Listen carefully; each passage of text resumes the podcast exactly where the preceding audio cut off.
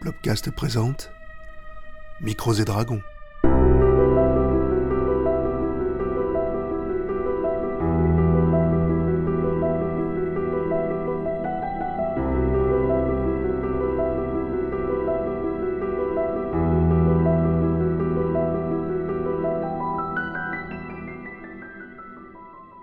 Bonjour à tous, bienvenue dans Micros et Dragons sur le débrief d'une campagne qu'on qu'on a jouée euh, depuis quelques mois déjà, qui s'appelle Les mines perdues de Fandelver. Euh, cette euh, la mine ou bon pardon ah c'est comme ça en français? La mine oubliée de fond creux, ouais. ah bon bah tu vois moi je l'ai fait à, à l'anglaise donc Lost Mine of Fandelver voilà Qui est beaucoup, beaucoup plus classe. Euh, oui, on va excuser du peu les années d'études pour en arriver là. Euh, euh, donc la partie a été masterisée par euh, David, l'autre David, que vous commencez à connaître aussi, et euh, bah, il va vous expliquer un petit peu ce qu'est euh, ce- cette campagne vite fait, et on va faire un tour de table pour présenter, nous présenter nous rapidement et notre expérience sur Donjons et Dragons, ainsi que notre personnage, euh, voilà, succinctement. Donc euh, David, si tu veux commencer, ou est-ce que tu veux qu'on fasse le tour avant, comme tu Oui, veux. alors est-ce qu'on se présente d'abord et puis après on présente la campagne ensuite, du coup? Eh ben on peut se présenter d'abord. Notamment sur notre expérience sur Donjons et Dragons et notre expérience peut-être derrière les micros de Micros et Dragons. D'accord. Bon, ben je vais commencer alors. Comme ça, ça donnera l'exemple pour les autres. Vas-y, David. Donc euh, je m'appelle David Gégère, pour euh, voilà, pour ceux, puisqu'il y a d'autres David qui sont ici. Euh, moi, je suis donc, je joue euh, Rilas Foodville, qui est un roublard et euh, alphelin, pied léger, on va préciser. Et mon expérience donjon et dragonesque était très minime jusque-là parce que je n'avais jamais joué à Donjons et Dragons. Honte sur moi. T'as fait, t'as masterisé du Pathfinder quand même. J'ai masterisé du Pathfinder, mais j'avais jamais joué. Donc euh, c'est différent.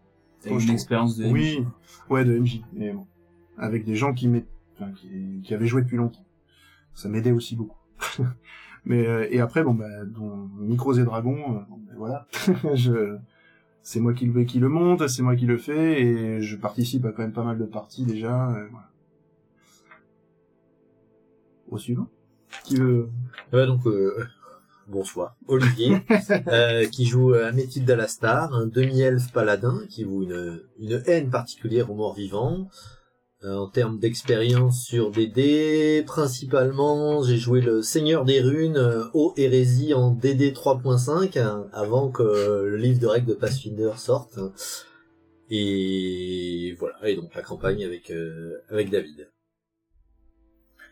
Bonsoir, Pierre. Euh, je suis dans la partie, je suis Train Grande Tonnerre, un homme des collines qui est clair au service de l'attendre, le dieu de la lumière. Mon expérience sur DD est assez courte puisque c'est, j'avais essayé, j'avais déjà joué un petit peu sur euh, ADD euh, 3.5 il me semble. Et sur euh, DD5, c'est ma toute première expérience, euh, et surtout en tant que joueur, parce que j'ai plutôt tendance à être euh, MJ sur d'autres jeux. Et c'est ma première intervention sur le sur le podcast. C'est bien. Bienvenue. Merci. Bienvenue. Alors, je suis Adrien, euh, sur la campagne qu'on vient de faire et qu'on vient de terminer, et qu'on compte continuer, sur, enchaîner sur notre, notre campagne. Euh, je jouais, je joue toujours un magicien, un jeune magicien Tiflin, qui se donne du nom d'Azrael, euh, cynique et, et curieux, euh, qui suit l'école d'abjuration. Sur Micros et Dragons, alors dit c'est vrai du coup je- j'enchaîne sur Micros et Dragons, alors j'aurais peut-être dû parler de Donjons et Dragons avant. Non, on pas, que tu veux. voilà, on fait un peu ce qu'on veut. Euh, j'ai déjà été présent, on va peut-être pu m'écouter euh, sur je ne sais pas Retrospace. Retrospace, ouais. Voilà. Et euh, bon maintenant bah, c'est plus trop le même univers, le contexte, mais on est euh, sur Donjons Micros et Dragons. Comment tu vas l'appeler l'émission finalement? C'est c'est Micros et Dragons, ce sera un débrief. Quoi. D'accord, débrief. Et ben vous m'entendez sur le débrief. Euh, mes expériences avec Donjons et Dragons, on va dire qu'elles sont un peu multiples. J'ai déjà été joueur plusieurs fois euh, sur plusieurs parties et plusieurs campagnes différentes, même des one-shots avec David en MJ. David qui est MJ, j'étais en, tant que joueur. Et euh, sinon, euh, personnellement, j'ai euh, j'ai quelques bouquins de, de Donjon 4 TD4, ma foi, c'est très curieux par tous les tableaux et... euh, Ouais, c'est C'est des cartes de sort. hein. c'est ça, c'est euh, bon si on est familier avec des, des jeux en ligne ou des, des, jeux, un jeu de rôle PC, euh, peut-être qu'on pense en plus sur des D4. Et euh, sinon actuellement je continue une campagne de Pits and Perry qui est finalement une traduction assez libre du Grumpf euh, de la première édition de Donjons et Dragons.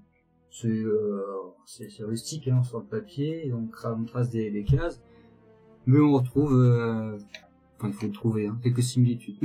Mais bon, un au moins, au moins on, on rigole bien et c'est bien de faire un bond dans le temps, même si euh, il est, euh, il est, sous- il est bien. euh, C'est masterisé par Pierre aussi. c'est masterisé par Pierre et même bon, si c'est mis un peu au goût du jour, hein, Voilà. soit plus. euh, Pierre qui avait Bon, masterisé Retro Space. Voilà. Pour- Pierre qui était MJ de Retro Space et il était joueur de.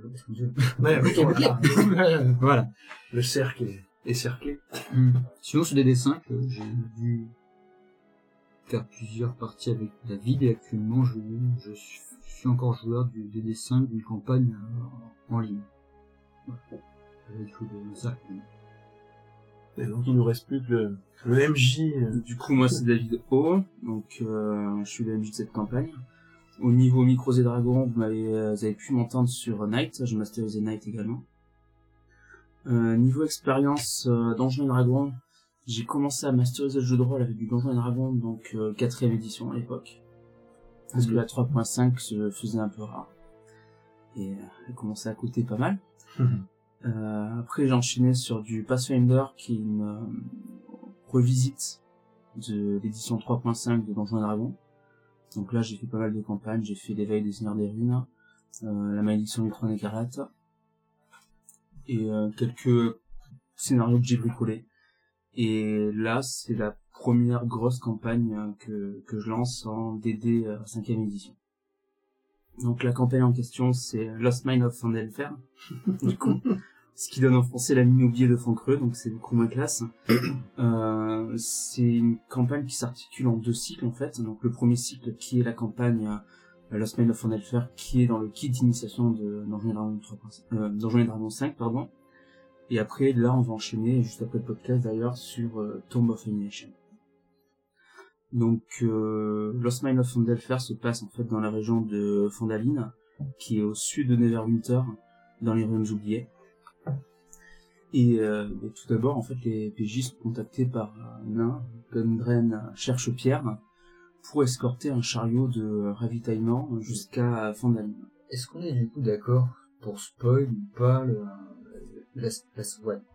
Normalement, il y aura des gros, euh, des grosses balises spoiler, je pense. Hein. Je pense que c'est un des plus de campagne. C'est le kit d'initiation et finalement il est accessible pour tout le monde. hein. donc euh, faites attention si jamais vous comptez euh, découvrir des dés avec ce kit. Peut-être ne écoutez pas jusqu'au bout. Pour les MJ, si, ça peut être intéressant Oui, d'avoir un retour. Par contre, pour les joueurs, euh, on va, on va spoiler forcément un petit peu et voilà. Soyez pas surpris d'entendre des choses.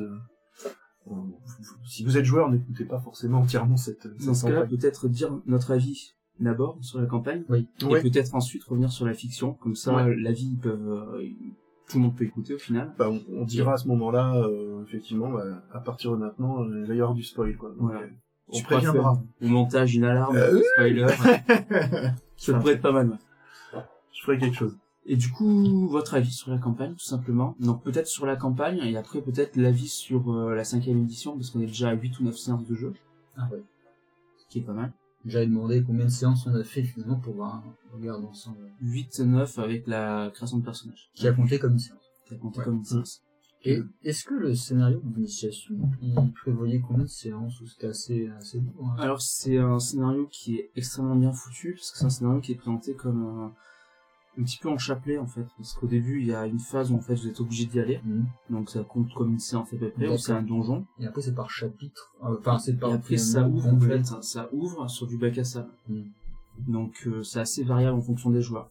Donc les joueurs peuvent tracer la, la campagne, donc du coup c'est quand même assez long. Ou alors ils peuvent vraiment tout explorer, et là par contre on a pour des heures et des heures de jeu. J'ai eu cette impression moi, de bac à sable, effectivement, à un Mm. moment donné, où tu pouvais partir un peu partout, euh, T'es plein quand de quêtes Pas vraiment, pas vraiment. T'es pas vraiment, t'es quand même autour de Fandaline. en euh, retour de Fandaline, t'es Oui, vachement focalisé sur Gundren. Point bas, ouais.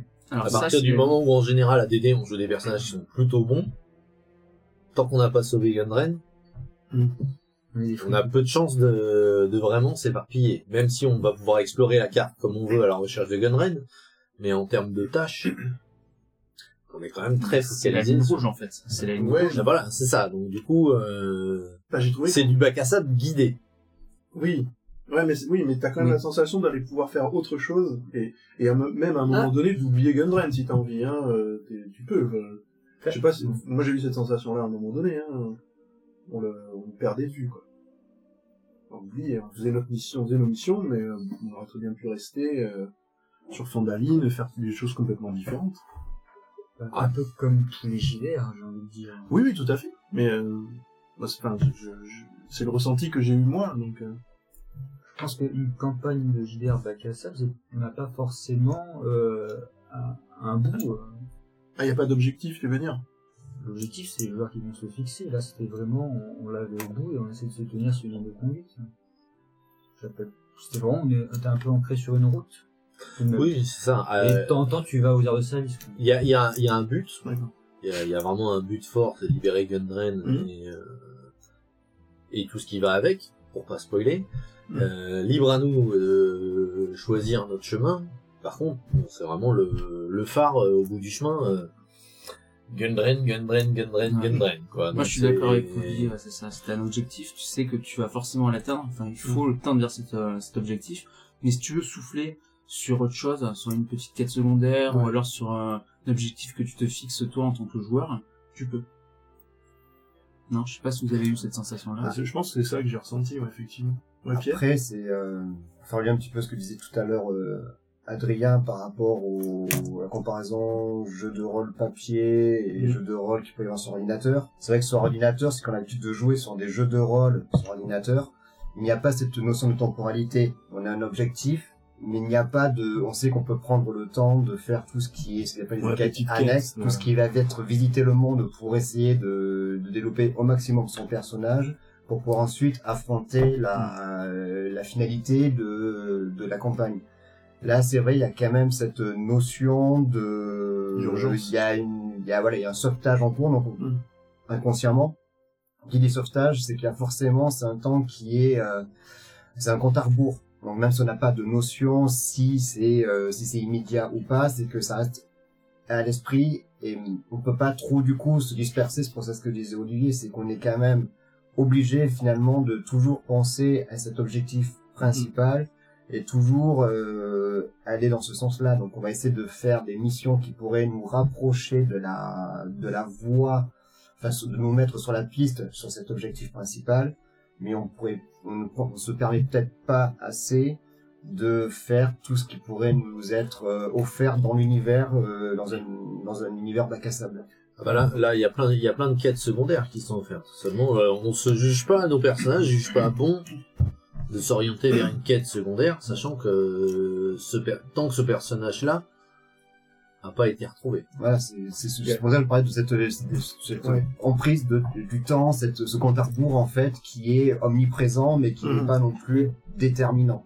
Ce qui est intéressant, c'est est-ce que le compte à rebours, le compte à rebours est, est prévu et est réfléchi dans le kit d'initiation? Est-ce qu'ils disent si vos joueurs prennent trop, trop de temps euh, ou prennent du temps à faire à droite à gauche, Alors, agissez dans ce sens. alors, vous pointez déjà le, du doigt, en fait, le problème que je trouve à cette campagne. C'est qu'il y a juste. énormément de, de possibilités, mais c'est vrai que euh, c'est comme une course. C'est une course. Donc du coup, vous bloquez, les joueurs peuvent se bloquer des possibilités. Euh, dans la campagne, il n'est pas écrit texto euh, Mhm. si vous faites ça, si vous prenez votre temps, alors euh, ça, ça se passe. Non. Par contre, c'est moi qui ai pris la liberté de créer une chronologie et du coup de voir la réaction logique des PNJ et de faire évoluer le monde en fait en fonction de cette euh, chronologie, en fonction de vos actions. Donc en gros, on aurait pu faire tout, euh, tout, mais ça n'a- ça n'aurait eu aucune incidence si tu avais respecté le, Alors, sur la campagne, comment elle est écrite, ouais. Ouais. Après, le problème, voilà, ça fait une campagne qui est euh, figée. Et Mhm. euh, moi, depuis le début de la campagne que je lance, je veux un monde euh, qui évolue en même temps que les joueurs et dont les joueurs, en fait, sont acteurs de ce monde. Et que les actions des joueurs ont une répercussion sur le background et sur le monde aux. Surtout que tu l'as, enfin, tel que tu l'as amené, tu l'as amené aussi pour à mener ton Domination derrière. T'as Ouais. t'as quand même inclus des choses, toi, qui, qui Ça, ça pas va. à la base. Je vais en parler sur la partie spoiler, du coup, sur euh, Ouais. ce que j'ai inclus pour, euh, pour faire le lien vers euh, Tomb of Annihilation. Parce que du coup, cette campagne, servait uniquement de prologue pour Tomb of Annihilation que je considère comme une campagne assez mortelle et je suis pas le seul je pense et euh, histoire de fortifier les, les PJ qui soient niveau 4 niveau 5 Mhm. avant de commencer cette campagne Avec un peu de recul, est-ce qu'on peut dire que l'initiation, ça fait euh, des bonnes premières parties pour des gens du néophyte ou pour même une première approche avec des dés 5 Ouais, c'est pas, c'est pas mal. Moi, je trouve euh, un petit peu comme euh, beaucoup de scénars DD que c'est tout très orienté combat.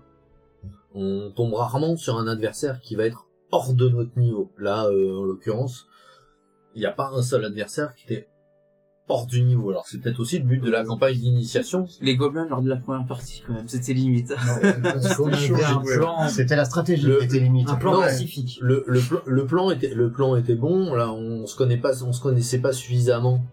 Du coup, c'est un, du coup le, le plan a foiré. Et du coup derrière, on a, euh, on est parti sur euh, très largement du porte-monstre trésor. Mm. Voilà, ce que je trouve. Alors, je sais pas si c'est le scénar, si c'est nous qui avons décidé de jouer de cette façon-là. Toujours est-il, bon, euh, les parties sont très sympathiques parce qu'on a un groupe très très sympa, euh, on sent qu'il y a de l'expérience, tout le monde est très roleplay, donc ça c'est très c'est très agréable. Tu parles pour les autres, pas pour moi. Tu sais, non, non, mais tu sais être très discret. Oui, voilà, c'est le but. Finalement, ça me va bien, ce Euh, personnage. Oui, je pense qu'il y aurait, il y aurait eu quelques quelques adversaires où qu'on n'aurait pas pu gérer par le combat. Ça aurait été, je pense, euh, assez profitable. Ouais, mais si tu vois, enfin, si tu prends du point de vue d'un jeune joueur, hein, qui sont assez impulsifs, qui, euh, enfin, j'ai joué, j'ai fait pas mal de parties d'initiation, des fois, c'est, voilà, ils sont là pour se défouler, etc. Mhm. Tu leur mets un combat qu'ils ne peuvent pas gagner, t'as un total party kill assuré, quoi, derrière. C'est le risque, hein. Après, je pense que il y a, plein de, façons en tant que MJ de le gérer. Ils sont pas tués, ils sont faits prisonniers, euh, ou alors ils se retrouvent avec une dette envers le, entre guillemets méchant qui les a, qui les a épargnés. Il y a plein de manières de, détourner cette, euh, cette mort. Et je pense que justement les, les jeunes joueurs, c'est bien qu'il y ait, de toute façon, il y a, il y a le gobelin. Ça, c'est pour le, la partie euh, impulsif où on, on se défoule d'abord sur des gobelins. Mais quand après, ça serait bien qu'il y ait un ou deux adversaires où euh, bah, on soit obligé On, on l'a eu. de le gérer autrement. Sans spoiler, on l'a. enfin, T'as des séquelles? Non, non, non, non, non, mais le niveau combat où on a été un peu euh, mis à, à l'épreuve, ça a été euh, bon, je vais, on en parlera peut-être dans la partie. euh, Ouais, dans la spoil, partie spoiler. Mais euh, Oui, justement, on l'a passé par le combat. Ouais, c'est ça. Moi, ce qui me manque, c'est des adversaires qu'on peut, où on est obligé. Bah, on est face à un, un méchant et on sent que c'est vraiment hors niveau. Donc, il va falloir euh, faire de la diplomatie, passer un archer, euh, pas obligatoirement être dans l'impulsif et aller taper sur tout ce qui bouge. Parce qu'au final, tant qu'on tombe pas sur un adversaire comme ça, tout ce qu'on rencontre, on sait que c'est à notre niveau. Donc, on y va à la hussa. Attendez de commencer, on va finir. Ah Je- ça à Moi, dire. moi, pour l'instant, on débriefe le kit d'initiation. Alors oui, c'est un kit d'initiation. Maintenant, je pense que c'est bien d'initier aussi les jeunes joueurs à faire autre chose que du combat. Il faut qu'il y ait du combat parce que j'aime le côté défouloir de- du scénar, mais il faut aussi qu'il y ait des moments où bah on soit obligé de se euh, un peu structurer les mélanges. Là, je peux pas me battre. Bon, Qu'est-ce que je fais Justement, moi je trouve qu'on a eu des phases comme ça, par exemple la Fondaline. Je vais pas expliquer ce qu'on, voilà, exactement pour pas spoiler non plus, mais il y a eu des phases où on a quand même dû négocier. Il y a pas eu de combat, on a dû négocier des choses euh, avec le maire par exemple, avec, enfin, des- voilà, il s'est passé des choses où on a quand même dû négocier un peu.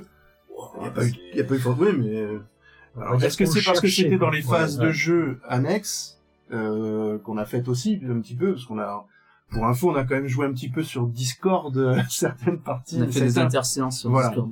ça a été un peu un peu compliqué euh, par moment mais mais ces parties là il n'y avait pas forcément de combat il y avait plus de- d'investigation des choses enfin, en tout cas pour ma partie et je- moi je trouve ça très intéressant d'ailleurs mais euh, je sais pas on a eu quand même ces phases là plus ou moins alors il n'y a pas eu que ça ouais Pierre? Non, je vas-y. je non vas-y vas-y non, mais c'est bon vas-y je termine Non, c'était juste pour dire, alors c'est un, je vais faire un parallèle entre euh, DD, DD et euh, Warhammer parce que je suis plutôt joueur de Warhammer Mhm. Et c'est vrai que pour rejoindre ce que disait Olivier, encore une fois, c'est vrai que on tombe beaucoup dans le dans l'archétype du porte monstre trésor. On regarde les fiches de compétences, il y a beaucoup, mais voilà, c'est la force, la dextérité, etc. On est Il y a du social parce qu'il va y avoir le charisme, il va y avoir la jeunesse, etc. Mais c'est vrai que c'est souvent la l'issue d'une situation, ça va être du combat. Et c'est vrai que pour avoir pu jouer à- sur du Warhammer, c'est vrai qu'il y a des personnages qui sont pas du tout faits pour se battre, mais qui vont avoir énormément d'avantages sur justement des euh, relations, sur du social, des choses comme ça, comme dans il va y avoir dans euh, le livre des cinq anneaux, etc. Où il va y avoir aussi toute une partie euh, interaction avec le monde autre que par le combat qui va être vraiment omniprésente. Et je pense que là, dans D&D, si on met des personnages qui ne sont pas axés combat, mais qui sont plutôt axés diplomatie, peut-être que c'est des gens, notamment dans l'initiation, qui vont être frustrés parce qu'ils vont se rendre compte que leur personnage, bah, pour les combats, il, il est faible, donc il se met à distance. Mhm. Euh, il va pas être forcément euh, utile dans la plupart des situations. Et c'est peut-être ça le problème. Et pour rejoindre ce que tu disais, le fait d'avoir fait des interséances RP, justement, de travailler, de mettre en avant les compétences de, chacun de nos Ouais. personnages, c'est ce qui a été pour moi même le plus intéressant. Puisque ça a permis de, justement, de, de donner un- un- une vie, une profondeur aux personnages et de pouvoir les sortir mais de, du carcan euh, nous, on est des aventuriers, on va taper du monstre, on va, on va piller, enfin, on va pas piller, mais on va, euh, on, on va tuer des, euh, tout ce qui, tout ce qui est néfaste, etc. Et c'est vrai que c'est, euh, c'est un petit peu dommage. Ouais, tu veux dire que c'est hors, euh, hors phase de jeu qu'on avait habituellement ensemble, que finalement on avait ces sensations un peu plus différentes et moins porte-monstre trésor. Euh, ouais, je suis c'est- d'accord avec toi. Parce qu'on a essayé de construire un univers, et ce que Ouais, disais tout à l'heure David, c'est qu'on a voulu faire, il a voulu faire quelque chose de, enfin, avec une espèce, une, une temporalité, avec une chronologie à respecter, à donner vraiment des conséquences à nos actes. Et c'est ça qui était le plus riche, vraiment, c'est, donc c'est, après, c'est une grosse part. Surtout que toi, euh, t'as as été servi. Hein. On Ah verra ça tout à l'heure. j'ai été servi, T'as quand euh, même servi. Hein. Trouve de la campagne, toi. Ah oui, c'est... Je trouve que le, le la campagne est très bien pour débuter, mais après elle peut être aussi jouée par des joueurs et des meneurs qui ont de l'expérience, et ça leur permet justement de, de, de donner un- une couche supplémentaire au, à l'aventure. Je, je pense qu'il faut la, quand même la retravailler un, un minimum et amener quelque chose de plus. Effectivement, peut-être par des phases de, de- voilà interséances comme ça qu'il peut y avoir. Ça, je pense très. Enfin moi, en tout cas, ça a été vraiment des plus pratiquement plus intéressant, comme tu disais Pierre, des fois de, de ces parties-là que que les parties sur table qu'on a faites, effectivement. Après, malheureusement, ces parties-là, en fait, à l'interséance, on a vachement creusé le, le background, le roleplay Mm. du personnage. Tu ne peux pas faire ça dans une partie de jeu de rôle. C'est-à-dire que chaque joueur, en fait, s'isole et, euh, et fait euh, ses phases de roleplay à lui. Et du Oui. coup, c'est compliqué parce que tu joues avec un joueur pendant 15-20 minutes, tu passes à un autre joueur et du coup, les autres joueurs ne jouent pas pendant 30-40 minutes. C'est très compliqué. Donc, c'est faisable en interséance, Ouais, tout à en partie solo, mais euh, Oui, sur table, tu peux pas. oui, c'est compliqué. Je suis d'accord. Et du coup, cette campagne là que je vous ai euh, fait jouer, du coup, ça a été retravaillé. Parce qu'en fait, il y a pas mal de barrières. Enfin, je trouve que dans le kit d'initiation, il y a des barrières. Mhm. Ces barrières, je les ai enlevées. Donc ça se résout en fait à une région, donc la région que vous avez sur la carte, donc euh, le sud de Neverwinter concrètement. Et puis là, vous étiez complètement libre. D'ailleurs, il y a eu pas mal de conséquences, notamment euh, le un changement de poste important au niveau de la ville de Fornali. Enfin, toi, t'es au courant, les autres sont pas au courant. C'est vrai. Ça spoil même pour nous. De toute façon, là, vous allez rentrer à Fondali, euh, à la séance qu'on a fait juste après, donc vous allez le voir. Il y a un changement au niveau du maire, en effet. Ça va être le, l'aubergiste. À boire pour tout le monde C'est pas tout à fait ça. Non. Alors, vous allez voir. C'est, c'est pas pour rendre, trouver, les, les scénarios de Warhammer, les scénarios de Warhammer, ils, ils ressemblent en- pas, pas souvent à un scénario de DD. De toute façon, dans DD, le bouquin, il est à demi, euh, c'est demi, demi, la moitié du bouquin, si ce n'est un peu plus, c'est qu'on sait, enfin, c'est juste des, des sorts ou des règles. Ah ben, Ah, de de toute façon, tu regardes la feuille de DD, DD, la seule compétence qui est mise à part, c'est combat. Après, Combat, c'est le truc qui est automatique pour tout le monde. Donc du coup, on sait déjà que c'est c'est axé, Oui. c'est axé combat. vous comparez Warhammer et DD, mais c'est C'est pas la même proposition, en fait. Non. Euh, DD, c'est tu joues quelqu'un d'héroïque, un héros, un- quelqu'un du peuple qui va s'élever au- en, en tant que héros, et voire même dans les niveaux supérieurs en tant que demi-dieu, mix. Euh, donc forcément, le combat, l'aspect héroïque est mis en avant. Warhammer, t'as les pieds dans la boue, t'es dans un univers plus réaliste, où les héros, bah ouais, d'accord, tu sors de la masse, mais du coup tu meurs, forcément. Euh, Avec c'est ce que tu penses le combat aussi à Warhammer. Ouais. Par contre, tu les, par contre, t'es poussé, t'es poussé à les éviter. À réfléchir. oui, oui, oui. à réfléchir. À repenser Alors, la, possibilité, la, à revoir la, la finalité finalement, comment tu vas réussir à terminer ton objectif. Et c'est pour ça que je trouve que c'est, il y a il y a cette différence, je suis d'accord avec cette différence, et c'est pour ça que, en étant plutôt joueur de Warhammer, c'est vrai que tu, tu peux éviter le combat. Là, c'est difficile d'éviter le combat, ou de faire un joueur, un personnage qui va éviter le combat parce que finalement tu vas avoir une bonne partie du temps où tu seras frustré de ne pas forcément être utile au groupe. Ou alors tu fais un soigneur qui ne fait que du soin par exemple. Sur les cas, tu vas te combattre. et- et- et- Voilà, mais tu- même si tu ne combats pas directement, euh, directement pardon. Question, enfin, bête et méchante, on va dire. Dans D&D, effectivement, l'XP, tu la gagnes au combat. C'est clair et net. Dans Warhammer, ça se passe comment? Tu la gagnes à la fin de la- à la fin de l'aventure, tu la gagnes en fait sur trois parts. Soit si tu as, bon, si tu arrives, si, si tu arrives à faire l'objectif principal. Mhm. Donc euh, après c'est la façon dont tu l'as réussi. Donc c'est-à-dire souvent tu as un objectif euh, secondaire, c'est-à-dire c'est tuer ou ne pas tuer une personne. C'est l'arrêter l'objectif principal et après si tu la tues ou pas, ça te fait de, de l'XP supplémentaire ou pas par exemple. Ou ramener quelqu'un de vivant. Euh, C'est pas forcément du combat non, euh, c'est qui pas t'amène forcément du XP. combat. Alors Et que D&D, c'est ça. C'est et clair net. hein. Les quêtes aussi secondaires, je vous donne des XP hein, quand vous finissez une quête secondaire, ou une quête principale, ou un objectif aussi. Après, c'est Ouais, vrai que c'est les quand trois même quarts de moins- l'XP, les voilà. trois quarts de l'XP, c'est du Exactement. combat. Bah, tu pars du principe que dans un, tu gagnes, tu progresses en montant de niveau, et dans Mhm. l'autre, tu progresses en, en changeant de carrière. Ou, euh, Oui, voilà, c'est- la, la philosophie est pas la même. Oui, Après, tu vois, c'est avoir un c'est que tu, tu as de l'expérience qui t'attribue en fonction de la façon dont tu joues ton personnage. Il y a ça aussi, c'est que si C'est bien, tu ça. le joues euh, de façon cohérente, si tu le joues, Mhm. le RP est vraiment convaincant, tu peux avoir un, un bonus d'expérience. Si tu fais un guerrier qui va se battre, etc., voilà, c'est... euh, Ça, en fonction du. MJ, ça. Oui, voilà, Ouais. c'est après, appréciation du MJ, mais c'est... On euh, avait ça avec les, les points de... Les points, de- voilà. les, euh, non, les dés d'inspiration. Les dés d'inspiration, voilà. C'est pas des XP, mais ça te donnait un avantage, en fait. Oui, euh, voilà, non. Non, parce que tu me demandais tout à l'heure comment gagner de l'expérience sur... Ah oui, tout à fait. oui. C'est à la fin, vraiment à la fin du scénario. C'est pas au fur et à mesure des combats, de l'évolution. D'accord. je voulais revenir sur un truc que disait euh, Olivier, justement. Tu déplores, en fait, le côté euh, PMT, le côté porte-trésor. Mais à la base, base, base, quand tu reviens aux origines, Donjons et Dragons, c'était un jeu sans univers.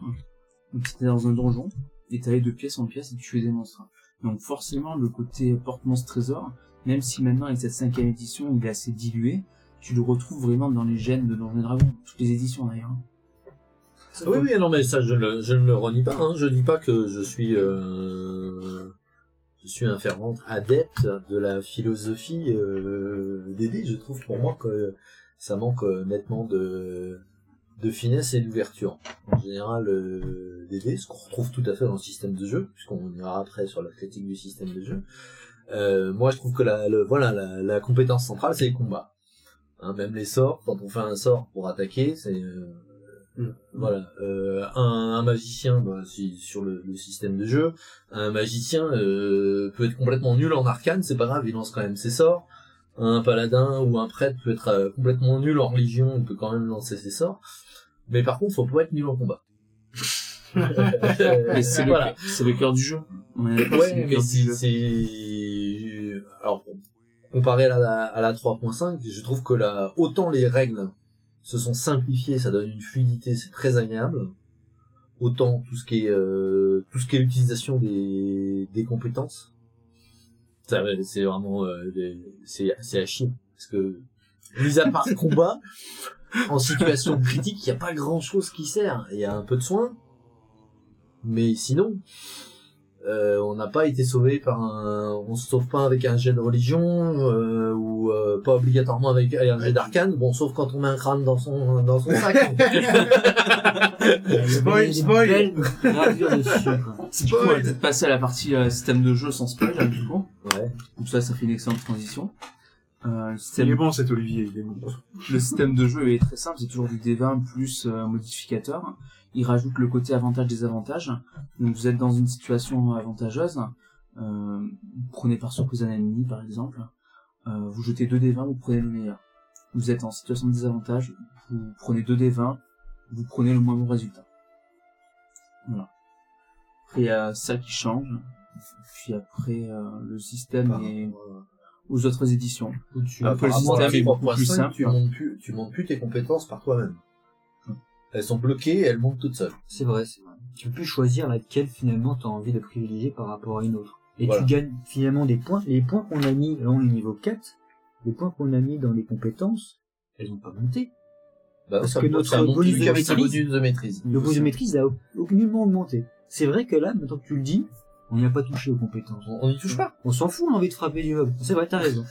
bon, c'est euh, c'est curieux. Alors que c'est vrai qu'à chaque fois qu'on prend un niveau, on prend son temps en disant c'est vrai, euh, je mets un plus 7 en natation parce que j'ai envie de taper des longueurs. quoi. Mais, mais non, mais c'est ça. Mais, mais même, euh, mais je trouvais, je trouvais ça intéressant parce que ça permettait au final de s'approprier son perso Effectivement. et de faire deux voleurs, deux voleurs différents ou deux clercs différents. euh, Et là, on se trimballe jusqu'à 8 séances avec les mêmes compétences, on n'a pas forcément avancé dans l'une, et quand on va passer niveau 5, on va le voir, on va juste effacer toutes les compétences et les rajuster en fonction du plus 3. C'est ça. Et du coup, ça, va- ça rejoint un des trucs du, euh, que j'ai contre le système. L'intelligence, mis à part pour le magicien, elle sert à rien. On peut être ultra con. De toute façon, on va s'en sortir en un combat. C'est vrai que c'est la seule classe qui utilise l'intelligence. Et alors qu'avant, dans les, éditions de DD 3, 3.5, l'intelligence, elle servait à faire monter les, c'est ce qui nous permettait de gagner les points de compétence à chaque niveau. Mm.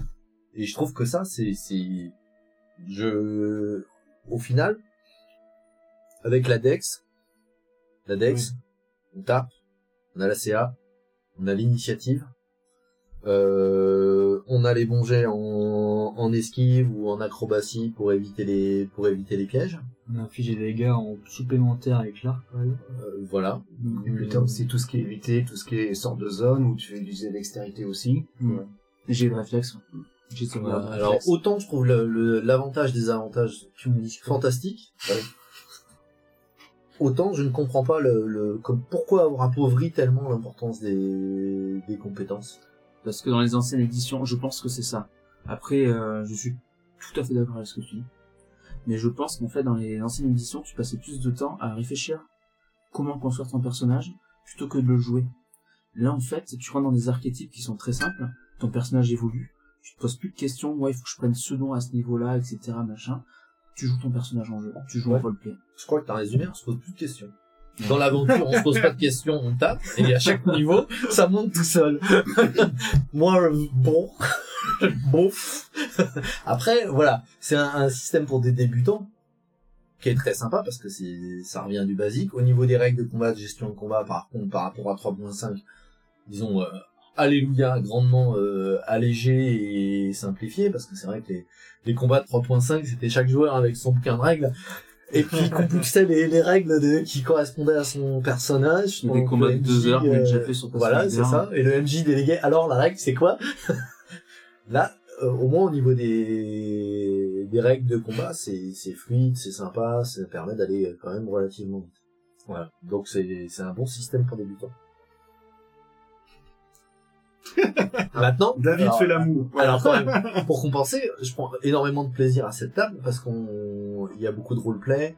Euh, on essaye de le, de les jouer, on essaye de compenser toutes ces faiblesses du, euh, du système par notre envie de jouer ensemble, par notre communication, par toi t'essayes par rapport en, en ajustant, en réagissant par rapport à ce qu'on te propose aussi. Donc euh, je trouve que la, la richesse du groupe euh, compense largement euh, la pauvreté du système.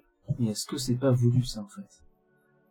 D'avoir un système basique où tu te préoccupes plus du système, où le système devient transparent au fil de la partie, et où en fait tu te t'occupes vraiment du roleplay. Et Mais le roleplay, cas, le scénar, il faudrait qu'il s'adapte aussi. Enfin, il faudrait qu'il aussi soit un peu plus épuré, un peu plus fluide et, et qu'il laisse plus de place à, à- au RP qui, qui suscite des joueurs, comme, comme tu viens de dire.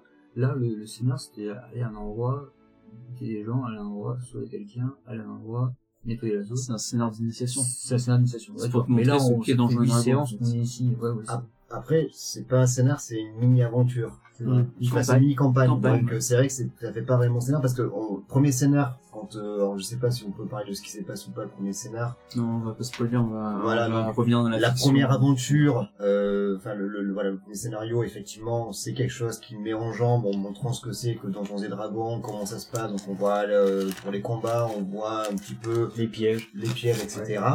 Mais après, est-ce que du coup, ça aurait été pas plus intéressant par la suite, euh, quand on arrive justement sur l'ouverture, comme tu disais tout à l'heure, sur l'ouverture, la possible, les différentes possibilités qui s'offrent à nous, est-ce que ça aurait pas été plus intéressant euh, dans, la, dans le kit de dire voilà, vous avez vu le combat que c'était, maintenant voici la possibilité, voici ce qui vous est offert, maintenant voilà ce que vous pouvez faire. Quitte à faire après euh, un aide de jeu pour les euh, pour les, les, les MJ qui débutent, pour leur dire voilà, essayez de travailler sur tel aspect, tel aspect, tel aspect, pour justement essayer de diversifier le le jeu des, euh, des joueurs. Et comme, comme on disait tout à l'heure, c'est vrai que le fait d'avoir apporté le RP à côté, que ce soit du côté des joueurs ou du côté du MJ, ça a donné une profondeur intéressante à la campagne. Mais c'est, euh, pour moi, ça me semble indispensable.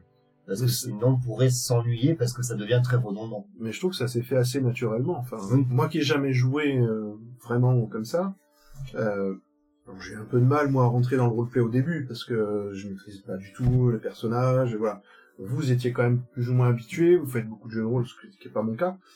Mais moi, j'ai trouvé que j'étais, ça a été assez facile pour moi de rentrer. On a eu beaucoup de discussions avec Pierre d'ailleurs sur le roleplay, sur ce que c'est, enfin voilà. Euh, ce qui est très très intéressant. On a eu le temps d'en parler sur un parking, je me souviens. Euh, Et lors, et lors demain, aller-retour. Spoiler nuit complète. euh, voilà, mais euh, non, c'est- enfin, c'est la table qu'on qu'on a eue. Moi, le fait d'avoir des gens comme vous qui jouent quand même régulièrement et qui, qui ont vraiment l'habitude de, de jouer du roleplay pur, euh, moi, ça ça m'a été très utile. Et je trouve que justement cette aventure et euh, cette mini campagne et la, la manière dont David l'a amené aussi euh, a permis nous a nous a donné cette liberté de, de faire du roleplay malgré les règles très simples et, et le côté porte-monstre monstre- trésor qu'on avait forcément. Mais on aurait eu sur une autre partie ou quoi que ce soit d'autre, on aurait eu même cette, cette initiative. oui, mais parce que je pense que c'est, quelque chose. mais je pense que c'est joué aussi, ça, c'est lié aux joueurs aussi. C'est lié aux joueurs, mais quel que soit, tu peux tomber sur un système beaucoup plus compliqué, genre Pathfinder, Mm. euh, t'es- c'est pire que le 3.5, mais bon. Et, et te retrouver, moi j'ai fait du Pathfinder où euh, bah, on avait des, Enquête. des parties où on, voilà, on faisait de l'enquête, où on faisait de la diplomatie, et il n'y avait pas de combat, et automatiquement ça partait par du, du roleplay parce qu'on avait décidé de, de partir là-dessus pendant la séance. C'est, peut-être lié justement au fait que ce soit un kit d'initiation, comme tu disais, c'est- très très simple et euh, C'est aussi lié à- au, au- au- au ressenti que t'as quand tu progresses, tu veux pas augmenter une de tes compétences, et te dire effectivement, euh, j'investis vachement bien, ou euh, je- j'essaie de faire ça, et donc t'as as plus envie de mettre en avant euh, la, capacité, la, la compétence de ton personnage que t'as mis en avant. c'est là où moi j'ai eu justement des difficultés Mm. Parce que le fait que je progresse, je suis roublard, donc euh, j'ai des capacités. Donc, euh, tu commences comme ça. voilà, et- mais moi j'ai eu du mal à, à trouver ma position. Mais c'est juste moi, hein, c'est pas. euh, Je, je sais pas si le fait d'avoir ce qui est inscrit sur ma fiche, finalement à un moment donné, je rentre en contradiction en fait. Parce que ce qu'on a vu un peu avec Pierre comme discussion, c'est que j'étais pas forcément capable de jouer ce qui était inscrit sur ma fiche.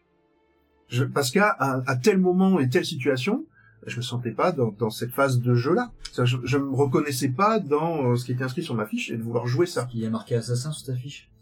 Bah, euh, voilà, moment- bah, non mais c'est ça. Il faut que David. non mais non mais je suis d'accord mais il y a un moment donné je trouve que ça en contradiction avec une certaine situation et, et, et ça colle pas tu vois et bon, je sais pas si c'est bon, par contre je sais pas si c'est bien de le jouer comme ça ou pas j'en sais rien c'est un ressenti voilà je sais pas si le roleplay c'est ça effectivement c'est ça C'est c'est vrai que par rapport à la mini-aventure, enfin, oui, c'est une mini-campagne, c'est vrai que quand on a un roublard, c'est pas la- l'archétype du roublard qui va être discret, qui va pouvoir faire des larcins, qui va pouvoir récupérer des, des informations importantes parce qu'il va, il aura discuté avec un, Des contacts. un- ouais, des contacts, avec un milieu souterrain, etc. Non, ça va être, euh, il va être bon pour faire des attaques dans le dos, mais il y aura pas forcément une mise en avant de sa capacité de d'aller subtiliser des documents qui pourraient permettre de faire avancer l'histoire sans forcément tuer le un méchant inter, un boss intermédiaire en fait. Oui, d'accord. Et c'est ça que je pourrais reprocher sur ce, pas ce système-là forcément, mais sur le, le kit, c'est qu'il n'y a pas, il n'y a pas une mise en avant des compétences de, de chaque archétype. Je me dis quelqu'un qui veut jouer un roublard, plus un barde, plus un, un moine, plus, je sais pas, pas forcément de guerrier, de, enfin, de, de tank, de personnes qui vont être vraiment résistantes, qui vont être vraiment taillées pour le combat est-ce qu'ils vont pas se retrouver à galérer parce que justement il n'y aura pas forcément beaucoup d'autres opportunités que le corps à corps ou le combat à distance? Je suis d'accord avec toi. Je suis d'accord avec toi, d'autant plus que les pré-tirés du kit d'initiation, c'est deux guerriers, un clerc, un magicien, un roublard. Donc des classes quand même un roublard. axées euh, combat. Oui, Donc ça va dans ton sens. Et dans le sens Ouais, de tout à DJ. fait. Mais Deux guerriers dans le kit Deux d'initiation. guerriers en fait, c'est pour te montrer que le guerrier tu peux le manquer ouais, d'une certaine façon ou pas. distance, c'est un corps à corps, je crois. C'est a ça, un arc et exactement. l'autre, il a une- Ouais, est après, tu vois, par rapport à ton personnage, le fait dans le, dans la, dans la version 3 où à chaque niveau, en fait, tu gagnais des points de compétence, ça te poussait à te dire, voilà, bah, moi, je joue un roublard, qu'est-ce que je veux faire monter comme compétence? Ouais, Et te poser dire, une petite question à chaque niveau. voilà, c'est ça. Et ça te permettait de t'approprier ton personnage et de diriger vers là où tu veux le- où tu veux l'emmener, mais aussi de te dire, bah voilà, mon personnage, c'est ça. C'est plus facile. C'est ça, Quoi. je veux le jouer comme parce ça. Que, parce que finalement, je me faisais euh, moi-même, alors que voilà, c'était pas inscrit ça sur ma fiche. Quoi. Ouais. Et qui de l'autre côté, moi j'ai joué par exemple avec un, autre MJ où les points de compétences qu'on gagnait à chaque niveau, bah fallait les avoir roleplayés sur le niveau d'avant pour pouvoir avoir le droit de les mettre au moment où tu les gagnais. Donc c'est-à-dire que t'avais t'avais roleplayé si tu voulais être euh, devenir bon bah justement en natation et, ça- et être capable de faire des longueurs, bah il fallait avoir, fallait avoir trouvé ton maître nageur et ton maillot de bain et, et en avant les longueurs. Et Et quand t'as quand t'as- quand t'attrapais ton niveau, là t'avais le droit de mettre des points en natation. Ouais, ça j'aime bien, tu vois. Ouais. Et, du coup ça t'étais obligé de faire le roleplay et de réfléchir à vers où tu voulais emmener ton personnage. En fait, c'est peut-être ça qui manque, je trouve, dans, dans ce système-là. Finalement, c'est c'est ton personnage avoir une certaine liberté d'en faire ce que tu veux. Ce qui est pas le cas, je trouve. Ben, Mm. Tu te sens contraint par les règles de pas pouvoir faire, et ça pose des dilemmes dans certaines ré- réactions que tu pourrais avoir en jeu. Mais disons que le Et seul choix que problématique. t'as de ton personnage, ça se fait au niveau Deux ou 3. où Ouais. T'as des archétypes. Oui, voilà. Tu choisis ton archétype, et puis après, euh, c'est une branche, une autre branche qui s'ouvre, tu choisis ta branche et tu vas jusqu'au bout. Après, moi j'ai quelques choix à chaque niveau parce que je peux choisir mes sorts. Mais vous, je compte penser, vous choisissez un archétype ou euh, que ce soit, et puis euh, j'y va, ça va tout seul. Bah moi j'ai quelques sorts. Donc, euh, Mais tu peux choisir, tu mais- as le choix à chaque niveau, tu peux choisir de nouveaux sorts ou c'est en fonction de ton archétype que, que ça te les Alors j'ai des sorts qui euh, qui dépendent de mon archétype Mhm. et après j'ai des sorts de paladin euh, à chaque niveau? en général. Ouais. Ouais. En fait les, les sorts d'archétype ils permettent d'aller piocher un petit peu dans les classes à côté. Le sermon de- le des anciens il permet d'aller chercher chez les euh, Sorciers. chez les druides Ouais. etc. Euh, vengeance il va chercher chez le rôdeur chez euh, chez des classes un peu plus guerrières. Donc euh, souvent quand il y a des spécialisations comme ça ça ouvre ça ouvre sur d'autres listes de sorts. Alors, chose qu'on n'a pas dit, c'est qu'il y avait un- une cinquième joueuse aussi à la table. Oui. Donc m'en Amandine, que vous avez pu euh, écouter sur euh, l'appel de Châteauroux, Exactement. Qui, Masterisé. qui masterisait l'appel de Château. et qui jouait du coup Morwen Galano Del, une euh, elfe sylvaine rôdeuse. Qui n'est pas là ce soir, mais voilà. Personnage qui était fortement lié au background de- du personnage de Pierre, de Train. ça, c'est sûr qu'ils étaient très liés. hein. mais bon, on verra plus tard. Est-ce que vous avez autre chose à dire ou alors on passe euh, vraiment à la partie spoiler du podcast? Vas-y, sans spoiler, on passe quand même des très bons moments ensemble. C'est très agréable Ah de, oui, jouer, complètement. euh, de jouer ensemble malgré tout ce qu'on, tout ce que vous pouvez entendre euh, sur le système euh, et peut-être sur la campagne, mais euh, le, la bonne humeur est toujours présente à la table. Après, mettons dans la place, imaginons des gens, ils ont envie de tester la DD5.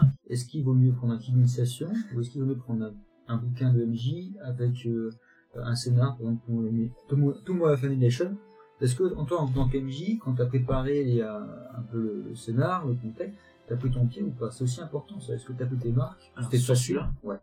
Sur celui-là, j'ai pris mon pied euh, euh, côté bac à sable. Après, je l'ai modifié un peu pour casser les barrières. Une fois que j'ai cassé les barrières, je trouvais ça hyper intéressant de jouer. oui. Mm. Après, forcément, t'as des phases, faut l'accepter. T'as des phases où tu passes dans les donjons. Moi, c'est pas ce qui m'intéresse en tant que MJ non plus. Bien que les combats soient fluidifiés, donc euh, je prends du plaisir quand même au niveau des combats, ce qui n'était pas le cas pour Pathfinder. Vraiment, je me faisais chier au niveau des combats parce que c'était vraiment regardé dans le bouquin des règles, etc.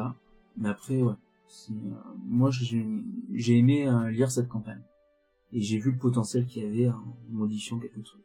Et je crois que sur les forums américains, c'est considéré comme la meilleure campagne sortie sous le DD5.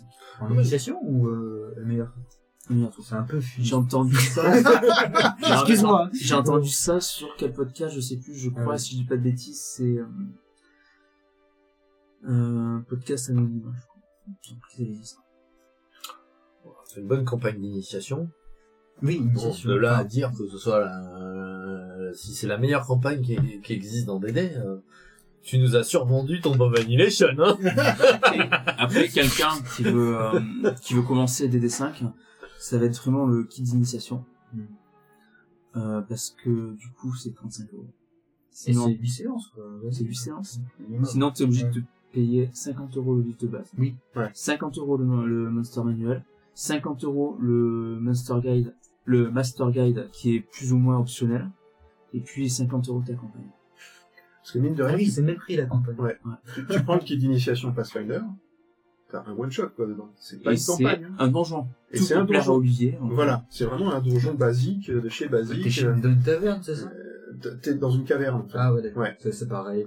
C'est vraiment une caverne. euh, non, non, mais à une des bières avec des Et kobolds. t'arrives, euh, dans Pathfinder, le, le kit d'initiation, t'arrives, t'as une caverne et tu, voilà, tu fais, euh, tu dedans. Ça Pour moi, c'est pas la meilleure approche de, de ce que peut être. euh, alors, ça, ça définit bien Pathfinder, effectivement. Mais, euh, c'est- enfin, quand j'ai fait jouer juste le kit d'initiation, euh, Mais c'est en one shot. les gens se sont sacrément fait chier, pour dire, euh, excusez-moi du Et terme. surtout mais- s'ils connaissaient le jeu de rôle et qu'ils connaissaient en plus euh, Pathfinder. Certains et connaissaient pas, mais même ceux-là, ils se sont lassés vite fait quand même de, bah, de, il, il est fait assez, enfin, il est très explicatif le kit de, de Pathfinder puisque chaque pièce fait jouer chaque personnage et chaque classe qui est prétirée, on va dire ça. Donc euh, c'est un peu basique, mais mais effectivement chaque euh, chaque chaque pièce que, dans laquelle tu vas aller va demander quelque chose à une classe spécifique. Mais euh, les gens, bah, une fois qu'ils sont plus dans leur pièce, euh, bah, ils s'emmerdent quoi. T'as les kobolds. Alors, je dis, Oui, retourne à la taverne. C'est ça. Non, franchement, c'est pas. c'est- Enfin, moi, j'ai pas du tout aimé le kit d'initiation. Préféré faire euh, effectivement au début l'éveil des seigneurs des runes ou des choses comme ça qui est beaucoup plus intéressant et, et où tu peux agrémenter de plein de choses. quoi, finalement. le kit d'initiation qui est sympa pour commencer, c'est Chronique oubliée, Fantasy. Euh, il y a d'excellents retours. Moi, j'ai la version qui est un peu modifiée parce que c'était lors du, du finance- financement participatif de la campagne Anatazori. Ou du compagnon, je sais plus. Anatazori. Et euh, elle est pas mal aussi. C'est en 3, 3, 4 scénarios. Puis t'as un scénario qui est, euh, qui est gratuit en introduction, qui est l'auberge noyée. Mm. Puis t'arrives au village avec toutes les possibilités où c'est vraiment un scénario qui est centré sur le village. Après, t'as le scénario donjon, t'as vraiment tout. T'as le scénario roleplay, le scénario donjon. Ouais, ça c'est bien ça.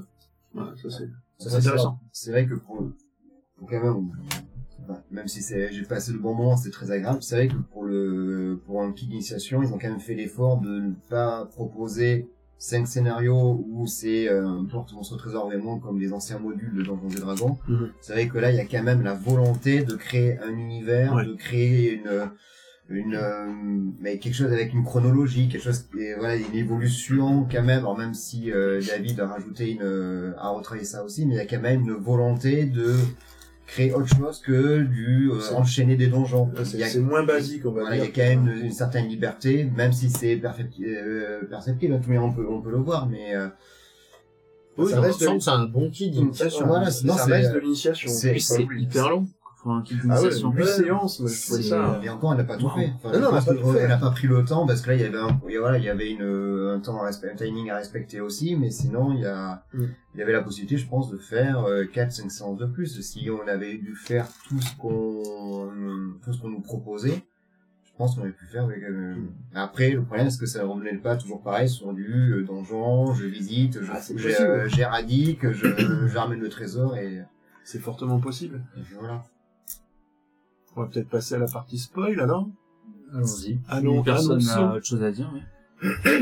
Donc euh, voilà, la partie spoiler va démarrer. Donc euh, si vous voulez pas écouter cette partie-là, eh ben fermez votre lecteur de podcast et puis rentrez chez vous. Je sais pas, faites quelque chose d'autre. Allez regarder une série ou jouer au jeu de rôle. Voilà, allez-y. Ça c'est bien.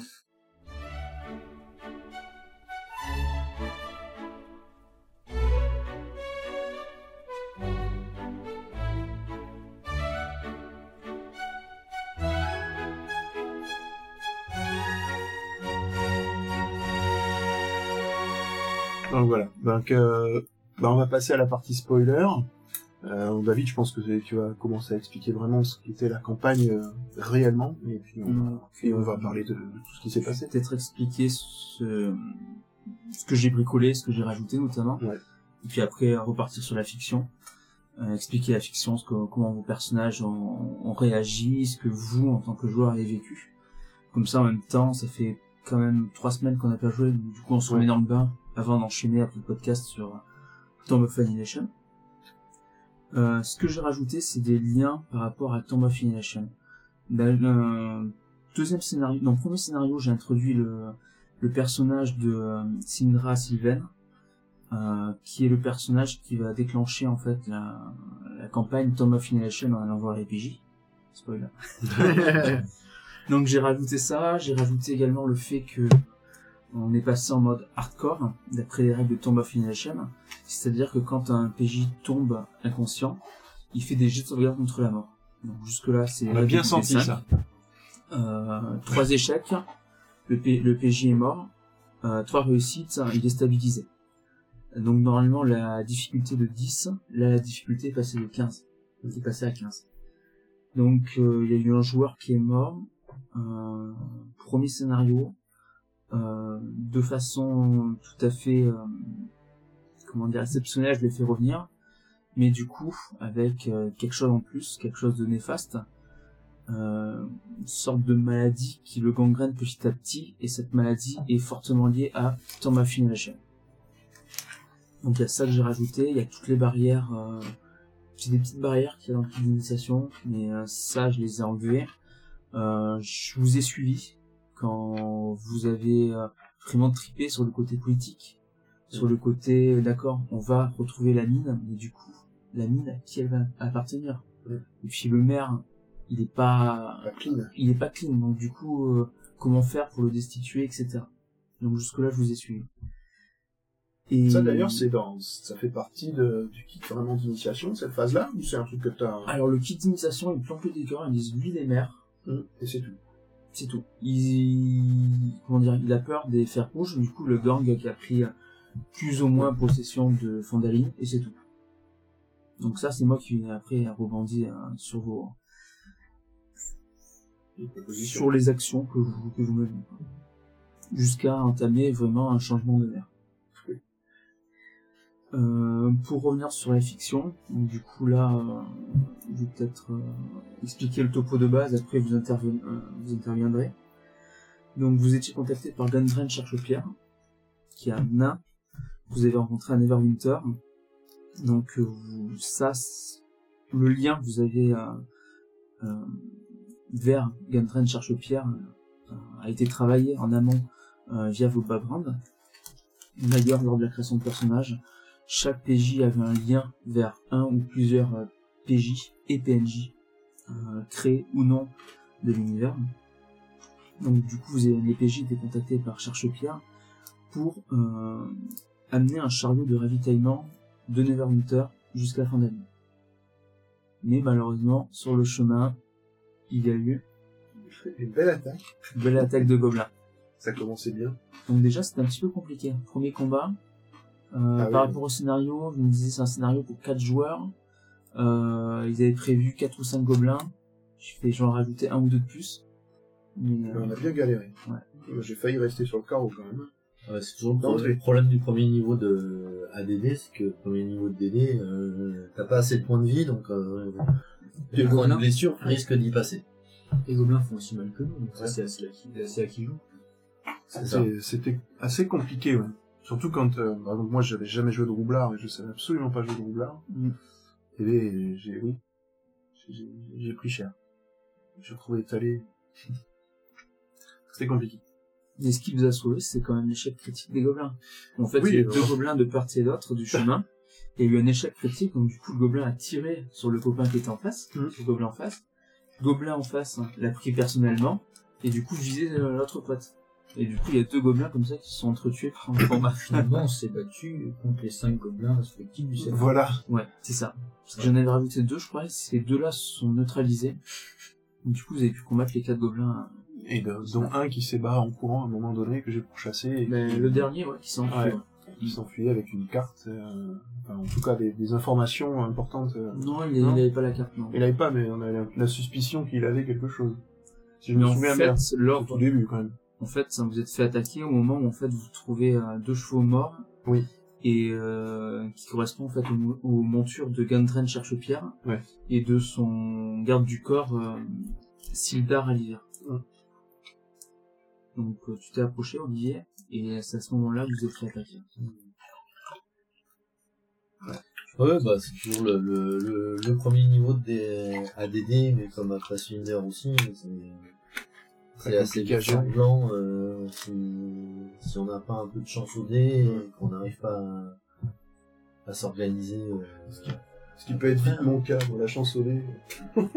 C'est ça le problème, parce qu'on revenait tout à l'heure, c'est comme c'est axé combat, le problème c'est qu'on dit ben, il faut se battre, Mm. mais on n'est pas forcément en capacité, enfin on est on est très là pour le coup dépendant des dés, puisque un, si on loupe un, un, un tir, ben l'autre il riposte, et là Voilà. c'est euh, nous, si on n'a pas de chance, on peut perdre pratiquement nos points de vie, et c'est vrai que c'est un système de jeu qui est axé combat, et premier niveau, être euh, ne pas être très fort en combat, du coup c'est c'est pas forcément mortel, ouais. c'est pas forcément comme c'est pas forcément équilibré je trouve au premier niveau. Parce qu'on n'a pas d'autres cho- d'autres choix on subit le combat mais, mais pas de chance au dé ça peut vite partir euh, en déroute. Et c'est ce qu'on a on a pu constater justement sur la première partie où un jet de dé suffit pour euh, ben, un personnage qui est censé être le temps que prend des dégâts ben après on se retrouve finalement ben, être un petit peu euh, désarçonné et euh, un petit peu éparpillé dans le, sur le champ de bataille Encore ils ont pallié ça un petit peu avec le système 3.5. 3.5 c'était vraiment un faiblard, un faiblard de chez faiblard. Là ils ont Des moyens de négocier. pallié. Des moyens d'arranger le combat et de, de, de trouver le combat d'une manière différente. Ouais, mais je pense que pour, euh, de, on revient sur le fait que ce soit l'initiation, quelqu'un qui a jamais joué, il peut vite, être déstabilisé, quoi, parce qu'il a pas, il a pas de technique, il connaît pas, enfin, je sais pas, moi je trouve que c'est assez déroutant quand même, hein, d'être aussi faible au premier niveau. euh. Bah, c'est tous les dés comme ça.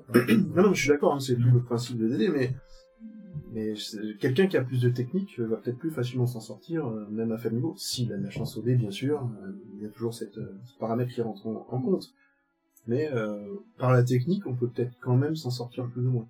Après, ce qui est déroutant, c'est que le premier combat arrive au bout de même pas 5 minutes. Ouais. C'est pas nous qui allons chercher l'aventure après, parce qu'on nous a donné une mission. C'est que là, c'est on devient victime, finalement, on subit une attaque. C'est une embuscade. Donc, du coup, c'est au bout de 5 minutes, on peut très bien, mais un joueur peut perdre son personnage au bout de 5 minutes. Et c'est vrai que c'est assez frustrant parce qu'il ne s'y peut-être pas préparé. Il n'a pas, euh, voilà, il découvre, voilà, mon personnage. Il peut voir en 5 minutes. Ouais, ça- Mon expérience est terminée. pour, voilà, pour quelqu'un qui commence, ça peut vraiment être déstabilisant et dire euh, c'est bon, j'y vais plus quoi.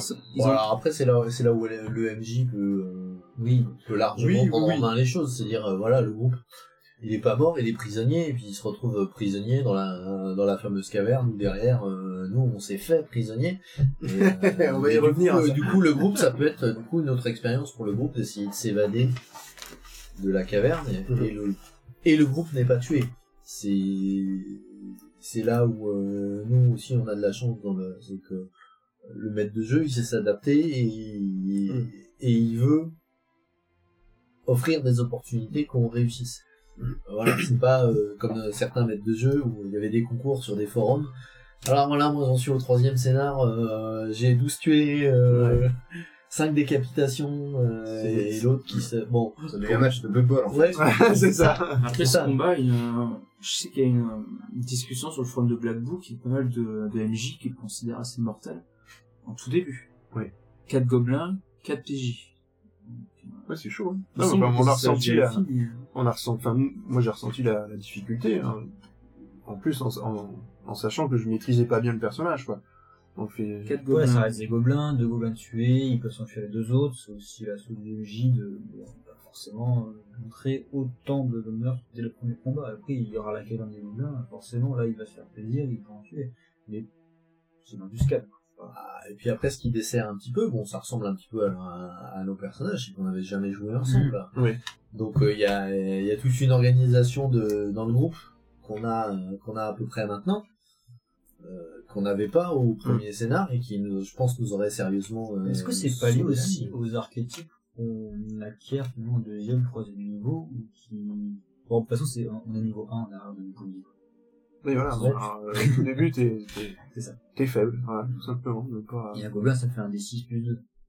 Euh, je me Oui, souviens Alors, l'arc course, déjà, ça peut, même avec, avec des 6 pour pas qu'il fasse un 6, euh, déjà, ils ont un plus 6 en discrétion, donc normalement, si tu fais un bon, si le MJ fait un bon jet de dés, vous êtes pris par surprise lors de l'embuscade. Euh, déjà, tu Donc, vous passez un tour. Ça fait criblé de flèches. ouais. Mais je crois que t'avais été quand même assez mauvais, hein. Je pense qu'il faudrait que les gobelins visent en priorité le gaucher. Hein. c'est ça. non, j'étais couché. Merde Remarque en même temps. Les gobelins, ils font du 1 des 6 plus 2 de dégâts. Bah c'est ce que je veux dire, donc t'as 8 points de vie, euh, qui est top. Ouais. Mais bon, c'est. Ouais, c'est, oui, mais bon. Ouais, ouais, C'est- bon, c'est- après, ça fait partie des aléas de DD, et puis c'est bien que de temps en temps, il y ait le, le risque de, de mourir aussi. Oui. Parce que, euh, au final, des, des scénars où on sait que on survole la partie et qu'on va jamais risquer de mourir, ça peut- perd aussi. Ça peut être fun pour un certain roleplay, si on veut. Pour acquérir un roleplay, mais, mais, euh, là, c'est- oui, mais ça te met une sacrée pression d'entrée, quoi, je trouve. Mourir parce que t'as pris une mauvaise décision, à la rigueur, mais mourir parce que tu subis une attaque dès Ouais. le début, au bout de 5 minutes, ça peut être frustrant quand Ouais, c'est exactement. quand c'est un problème de stratégie, quand c'est un problème de discernement, de d'anticipation, à la rigueur, tu peux dire, pas voilà, hein. c'est euh, c'est notre c'est notre responsabilité, ça met un petit peu de, de sel, voilà, c'est le c'est le Le côté injuste, quoi. Ça oui, passe voilà, sur toi. de... Tu essaies de jouer au maximum euh, tes capacités, tu n'y arrives pas. Les Après, jets sont pas avec toi. L'avantage, c'est que t'as pas eu le temps de trop te familiariser avec ton personnage. Oui, Donc tu peux t'en débarrasser assez vite, c'est un peu one shot Mais- en fait. Mais bon, t'es, au début, euh, tu commences, tu te dis, bah, j'ai pas prévu d'autres personnages pour l'instant. euh, Mais en fait, voilà. et c'est ça, c'est qu'au bout de 5 minutes, savoir que tu perds par le, le fait des, Ouais. enfin, le, le fait du scénario, en fait, c'est, Bah, tu dis qu'est-ce qui va se passer t'as, après, C'est plus qui est vraiment purement im- impuissant, puisque là, c'est, directement, c'est sur le chemin. C'est, tu commences le scénario, t'es sur le Ah, chemin. t'as, rien vu d'autre que des bois, euh, des forêts, et, voilà, et tu te prends. C'est vrai euh, qu'on aurait pu imaginer une rencontre au préalable avec notre employeur dans un Neverwinter. Qui nous dit, euh, je pars d'avant, euh, un jour en avance, et vous me rejoignez à Fondaline. Bah, on, on l'a par le résumé, mais c'est vrai qu'on la vit pas. vrai. On vit pas la rencontre. Ouais. Imaginons si on aurait pu la vivre, bon ça fait très cliché, dans une taverne avec, euh, avec les, les gens qu'on connaît pas, euh, le groupe, qu'on connaît Mhm. pas, qui va nous suivre dans, dans- dans le voyage. Au lieu de se faire, de se connaître au gré d'un combat, une embuscade, cinq minutes après qu'on soit assis, là, euh, on, aurait pu discuter, Bah, ça- on peut dire que je, je vais faire deux trois trucs avant de, de passer la nuit et de partir le matin avec la charrette. Ça, effectivement, on l'a après. Mais bon, peut-être que c'est que c'est pour euh, éviter voilà. les clichés. Et euh, de commencer directement par un combat, là, c'est, Après, ça évite ça. après, quelque chose qui est très parasitant aussi sur une rencontre comme ça, Hmm. c'est la feuille de perso.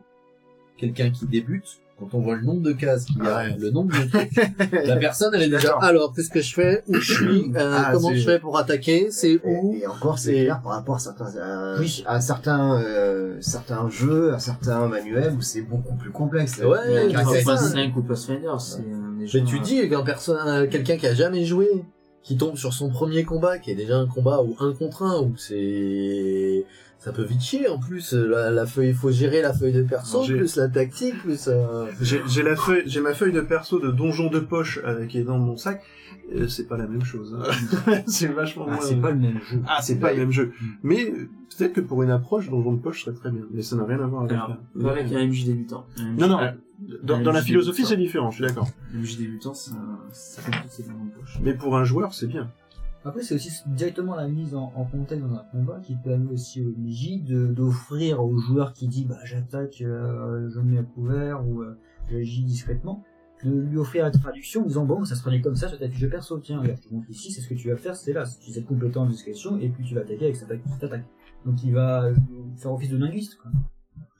Oui, mais euh, est-ce que faire office de linguiste dans, dans un combat qui au final a grand risque d'être mortel? Parce que euh, bah, c'est un combat des niveaux. Ouais. C'est une flèche. Mais une flèche, Ouais, c'est ça. c'est ça. Mais est-ce que tu peux gérer une flèche et la feuille de perso Et Est-ce que du coup tomber à terre à 0 point de vie dans des dés, est-ce que c'est mortel? Bon, c'est avec Ça la dépend règle du de, MJ. de, du MJ, effectivement, ça peut être mortel. Si on dit un- qu'on a des dés, on si a un- 15 de, de, de- Si un de tes compagnons te fait un test de médecine derrière, il ou un sort de soin. Oui, un sort de soin. Et euh, on peut imaginer que Euh, dans je suis tombé au sol, moi. il y a au moins un sort de soin. Moi, j'ai- Oui, il y a j'étais- un clair dans le, dans le kit, dans le kit d'initiation. Moi, j'étais tombé au sol, moi, de- d'ailleurs. euh, Mon personnage Justement, a failli passer. ça, le fait d'avoir des personnages qui sont pré-tirés, donc déjà, quand nous, on a l'avantage de pouvoir les faire nous-mêmes. Donc du coup, on a du temps de pouvoir euh, apprécier chaque caractéristique, se remettre dans les règles pour ceux qui connaissaient les règles pour un petit peu nouveau système. Pour ceux qui ne connaissaient pas, de découvrir à quoi correspondait chaque car- caractéristique. Et en plus, il y a eu la phase où, comme tu disais tout à l'heure, David, c'est qu'on a créé un background avec euh, des liens avec d'autres personnages. Mm. Quelqu'un à qui on donne un personnage pré-tiré, on lui dit voilà, toi tu joues le guerrier, toi tu joues le magicien, le roublard ou le clerc ou n'importe euh, n'importe quelle classe. Mais au bout de 5 minutes, il s'est même pas attaché à son personnage, il s'est pas attaché à cette parce qu'on voyage ensemble, est censé se connaître, on se connaissait pas du tout finalement. Et c'est vrai que du coup, ça ne c'est pas rendre service au jeu de rôle et à montrer ce que c'est le jeu de rôle, que c'est justement une interprétation d'un personnage, une interaction dans un univers avec d'autres personnages, soit des compagnons ou des PNJ. Et c'est vrai que là, ce combat, alors qu'on quitte juste une ville sans avoir rien fait, comme les Adriens, c'est vrai que créer le, commencer le- la partie la veille au soir ou dans une taverne, c'est peut-être un peu cliché effectivement, ou dans un campement, mais on se retrouve, on, on discute, on, on se prépare pour partir, il y a quelque chose où on s'attache au personnage. Première partie, premier combat, le personnage qui va au bout de 5 minutes, surtout si c'est un pré-tiré, on se dit, moi concrètement, ok, bah, ça m'intéresse pas, c'est euh, le personnage, je sais pas ce qu'il fait, j'ai pas eu le temps d'exploiter, puisque de toute façon il est mort. J'ai- J'ai j'ai pas eu besoin de m'intéresser parce que voilà, on m'a pas donné la possibilité, que j'avais pas envie de m'intéresser parce que il avait, il était vide, il avait beaucoup de personnalité, il, il était creux. Et c'est, euh, c'est peut-être ça aussi le risque. Après, Pierre, toi, t'as une vision aussi de, de création de personnage qui est très importante. Enfin, voilà, Oui, faut le préciser parce que toi, quand tu crées un personnage, tu vas à fond. Tu crées un background de 10 pages presque. Enfin, c'est, j- j'exagère peut-être, mais mais tu vas à fond. Moi, le mien, euh, je, je sais, je savais même pas créer un personnage à la base. Donc, c'est- Ouais. c'est une philosophie différente. Mais Enfin, toi, tu vas très loin dans ça, donc tu t'investis plus déjà. T'arrives à faire de- dans ce combat-là, t'as déjà tout un background de ton personnage qui est marqué, qui est, qui est imprégné. Moi, j'en avais beaucoup moins. Je peux, si tu veux, je perds, je perdais Rilas, euh, je perdais un nom et une feuille, quoi. Tu vois, ça a moins d'impact que toi, je pense. Mais après, c'est le fait de créer son personnage, de, alors sans forcément faire un background très long, etc. Mais c'est au moins de se mettre dedans et puis se donner envie de se dire est-ce que ce personnage, j'ai envie de le jouer sur Mm. plusieurs parties, Ouais. Sur une longue campagne. Parce que si au bout d'un moment, tu sais pas ça que tu fais un personnage et que tu, commences à le jouer, tu dis non, finalement, le jouer de cette façon, ça ne m'intéresse pas. Je préfère le jouer de telle façon, mais finalement, le personnage mais, ne me correspond pas du tout, j'ai envie de prendre autre chose. Est-ce que c'est pas après le risque d'être frustré par la suite et euh, limite aller au, dans une euh, dynamique à l'encontre du jeu de rôle, c'est-à-dire à tout faire pour que ton personnage presque meure de façon pour en faire un autre? Moi, je, moi, je peux te répondre sur, sur ça parce que quand j'ai créé Rilas, je savais pas ce que j'allais jouer vraiment.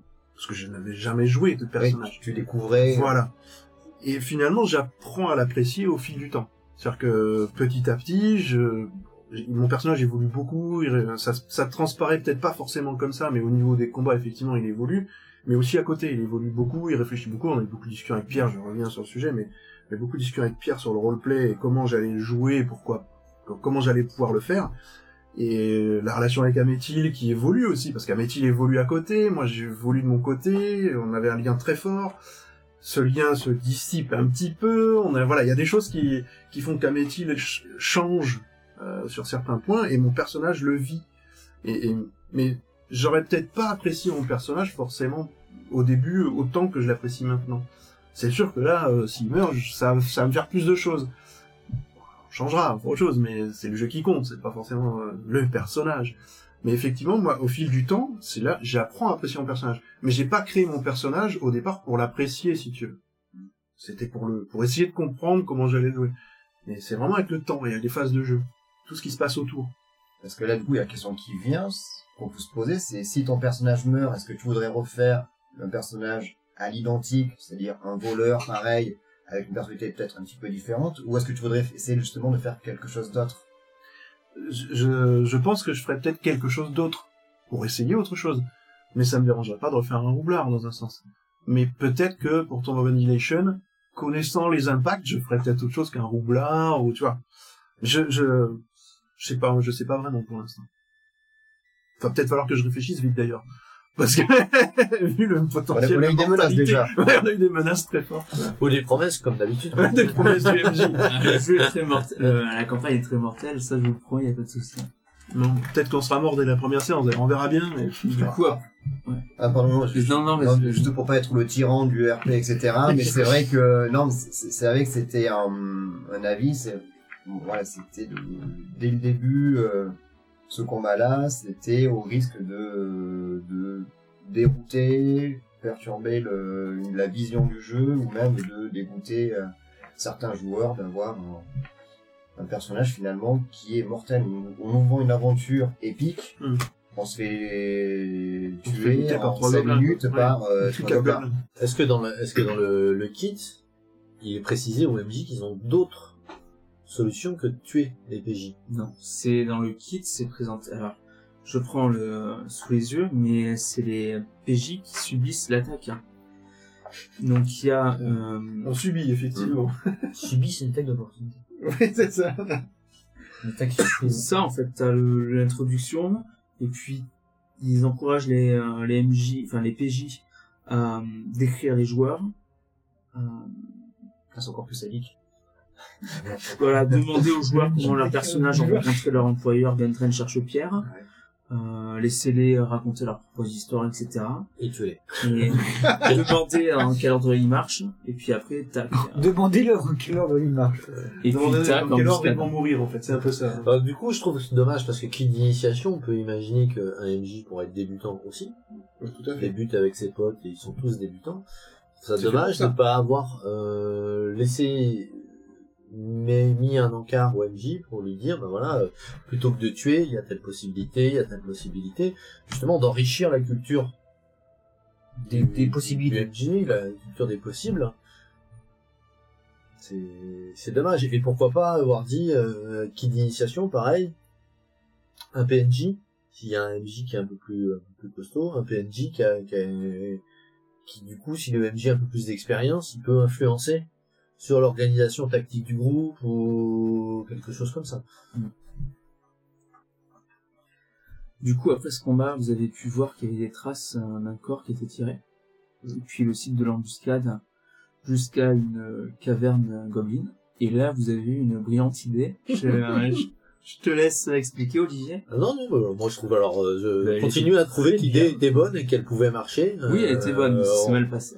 On a En choisi. tout cas, on a passé euh, enfin, une bonne soirée et à la fin de la soirée, ça nous a permis de finalement parler autre chose que les donjons qu'on a fait et de, de se dire, putain, c'est vrai, il y a, y a manque de coordination, de communication, etc. Oui, oui, on On avait avait besoin. un- gardé un gobelin vivant dans cette embuscade. Voilà. Et le gobelin, euh, bah, avec un sort de connaissance des langages, on peut parler avec un gobelin. Ou euh, en parlant avec le gobelin, on parle avec le gobelin. Et Morwen parle de gobelin. Ah, en plus, ça, Ouais. ça a facilité les choses.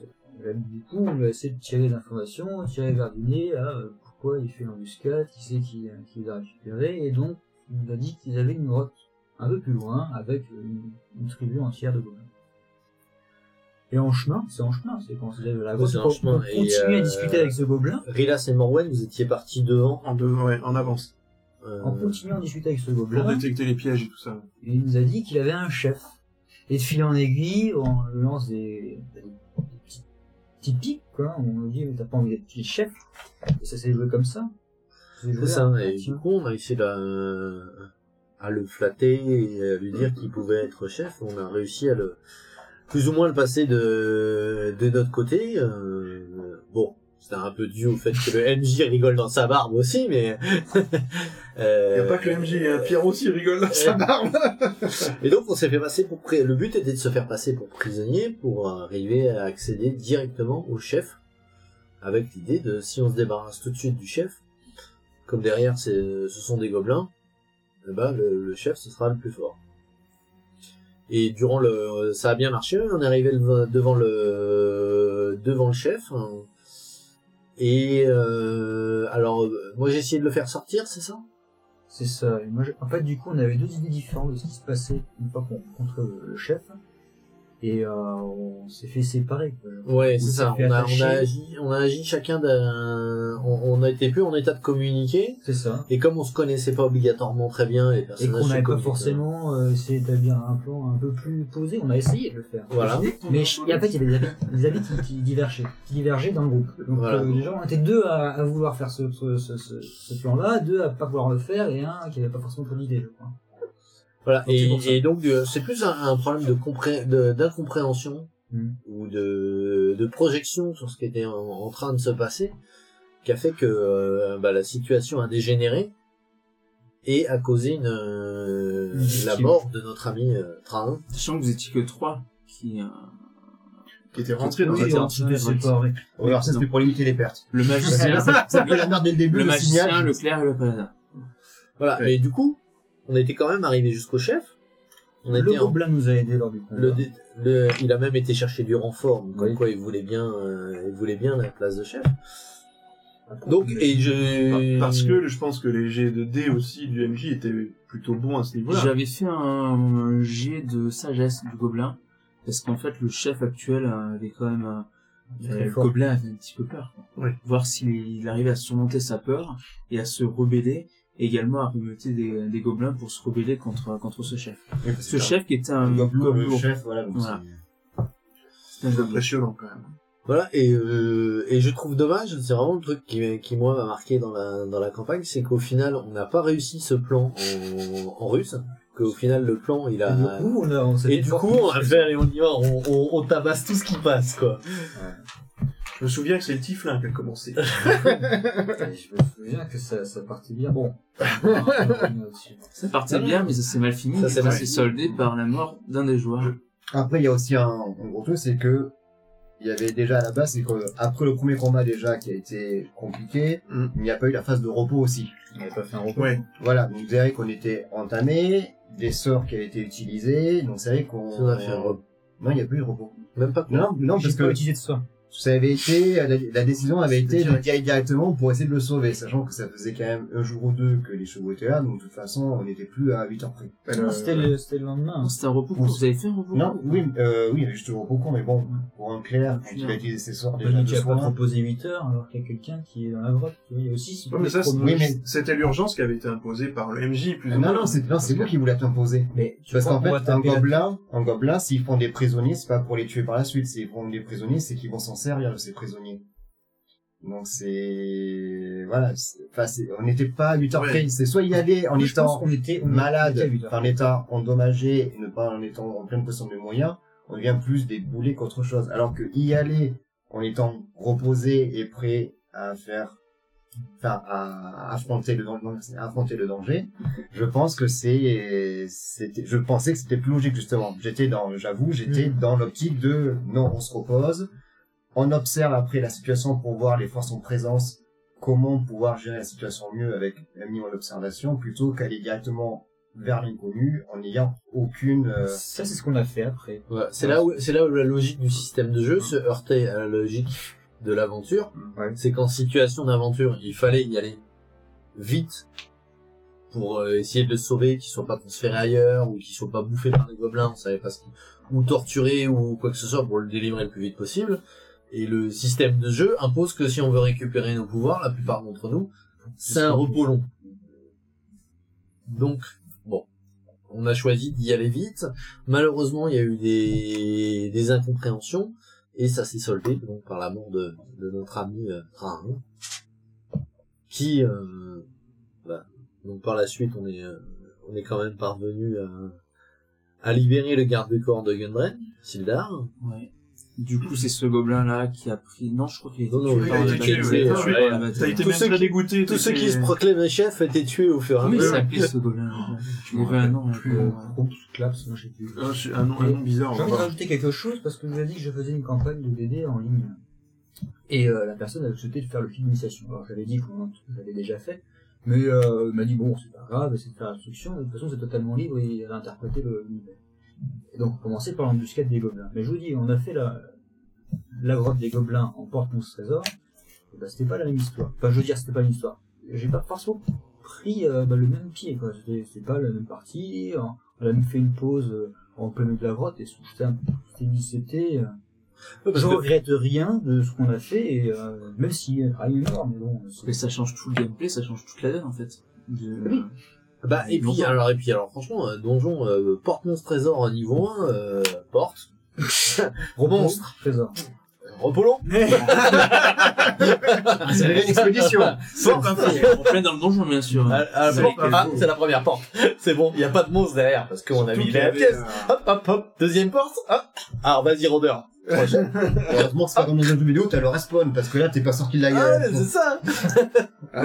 Du coup, ils sont sortis de ce donjon avec un cadavre, le cadavre de euh, Train, le nain. Mm. Euh, dans ma grande bonté de MJ, normalement, dans, vu qu'en fait, les événements de Tomb of Annihilation euh, se superposaient en fait à cette campagne-là, euh, toute personne morte ne pouvait pas revenir à la vie. Donc là, je l'ai fait revenir à la vie du fait que euh, sa déesse, la tendre, euh, pensait, était sûr que euh, ce clerc en fait avait un grand destin à jouer euh, dans les royaumes oubliés. Pas Mais- intérêt à crever dès le premier Mais du hein, coup, que- il est revenu avec quelque chose de néfaste, une maladie qui est fortement liée à Tomb of Annihilation. Parce qu'il est considéré comme étant ressuscité, et Tomb of Annihilation, c'est euh, une espèce de maladie qui touche toute personne ressuscitée. Ah. Au début, c'est pas tellement une maladie. gaule, en fait. Ce que je ressentais, c'était, alors je sais pas si je vais en parler ou si tu vas en parler un petit peu plus Non, tard. vas-y, vas-y, c'est un parti spoiler. Parce qu'après la, après justement ce, cette mort euh, tragique et émouvante, euh, la, la première nuit après le, après la, résurrection, si on peut parler de résurrection, je ne sais pas exactement comment l'appeler finalement, puisque il y a eu des, euh, des visions, il y a eu des, des sensations étranges qui ne sont, qui n'étaient encore jusqu'à présent, qui étaient euh, uniquement euh, oniriques. C'était vraiment, c'était que que dans les rêves, c'était des cauchemars, c'était des choses comme ça.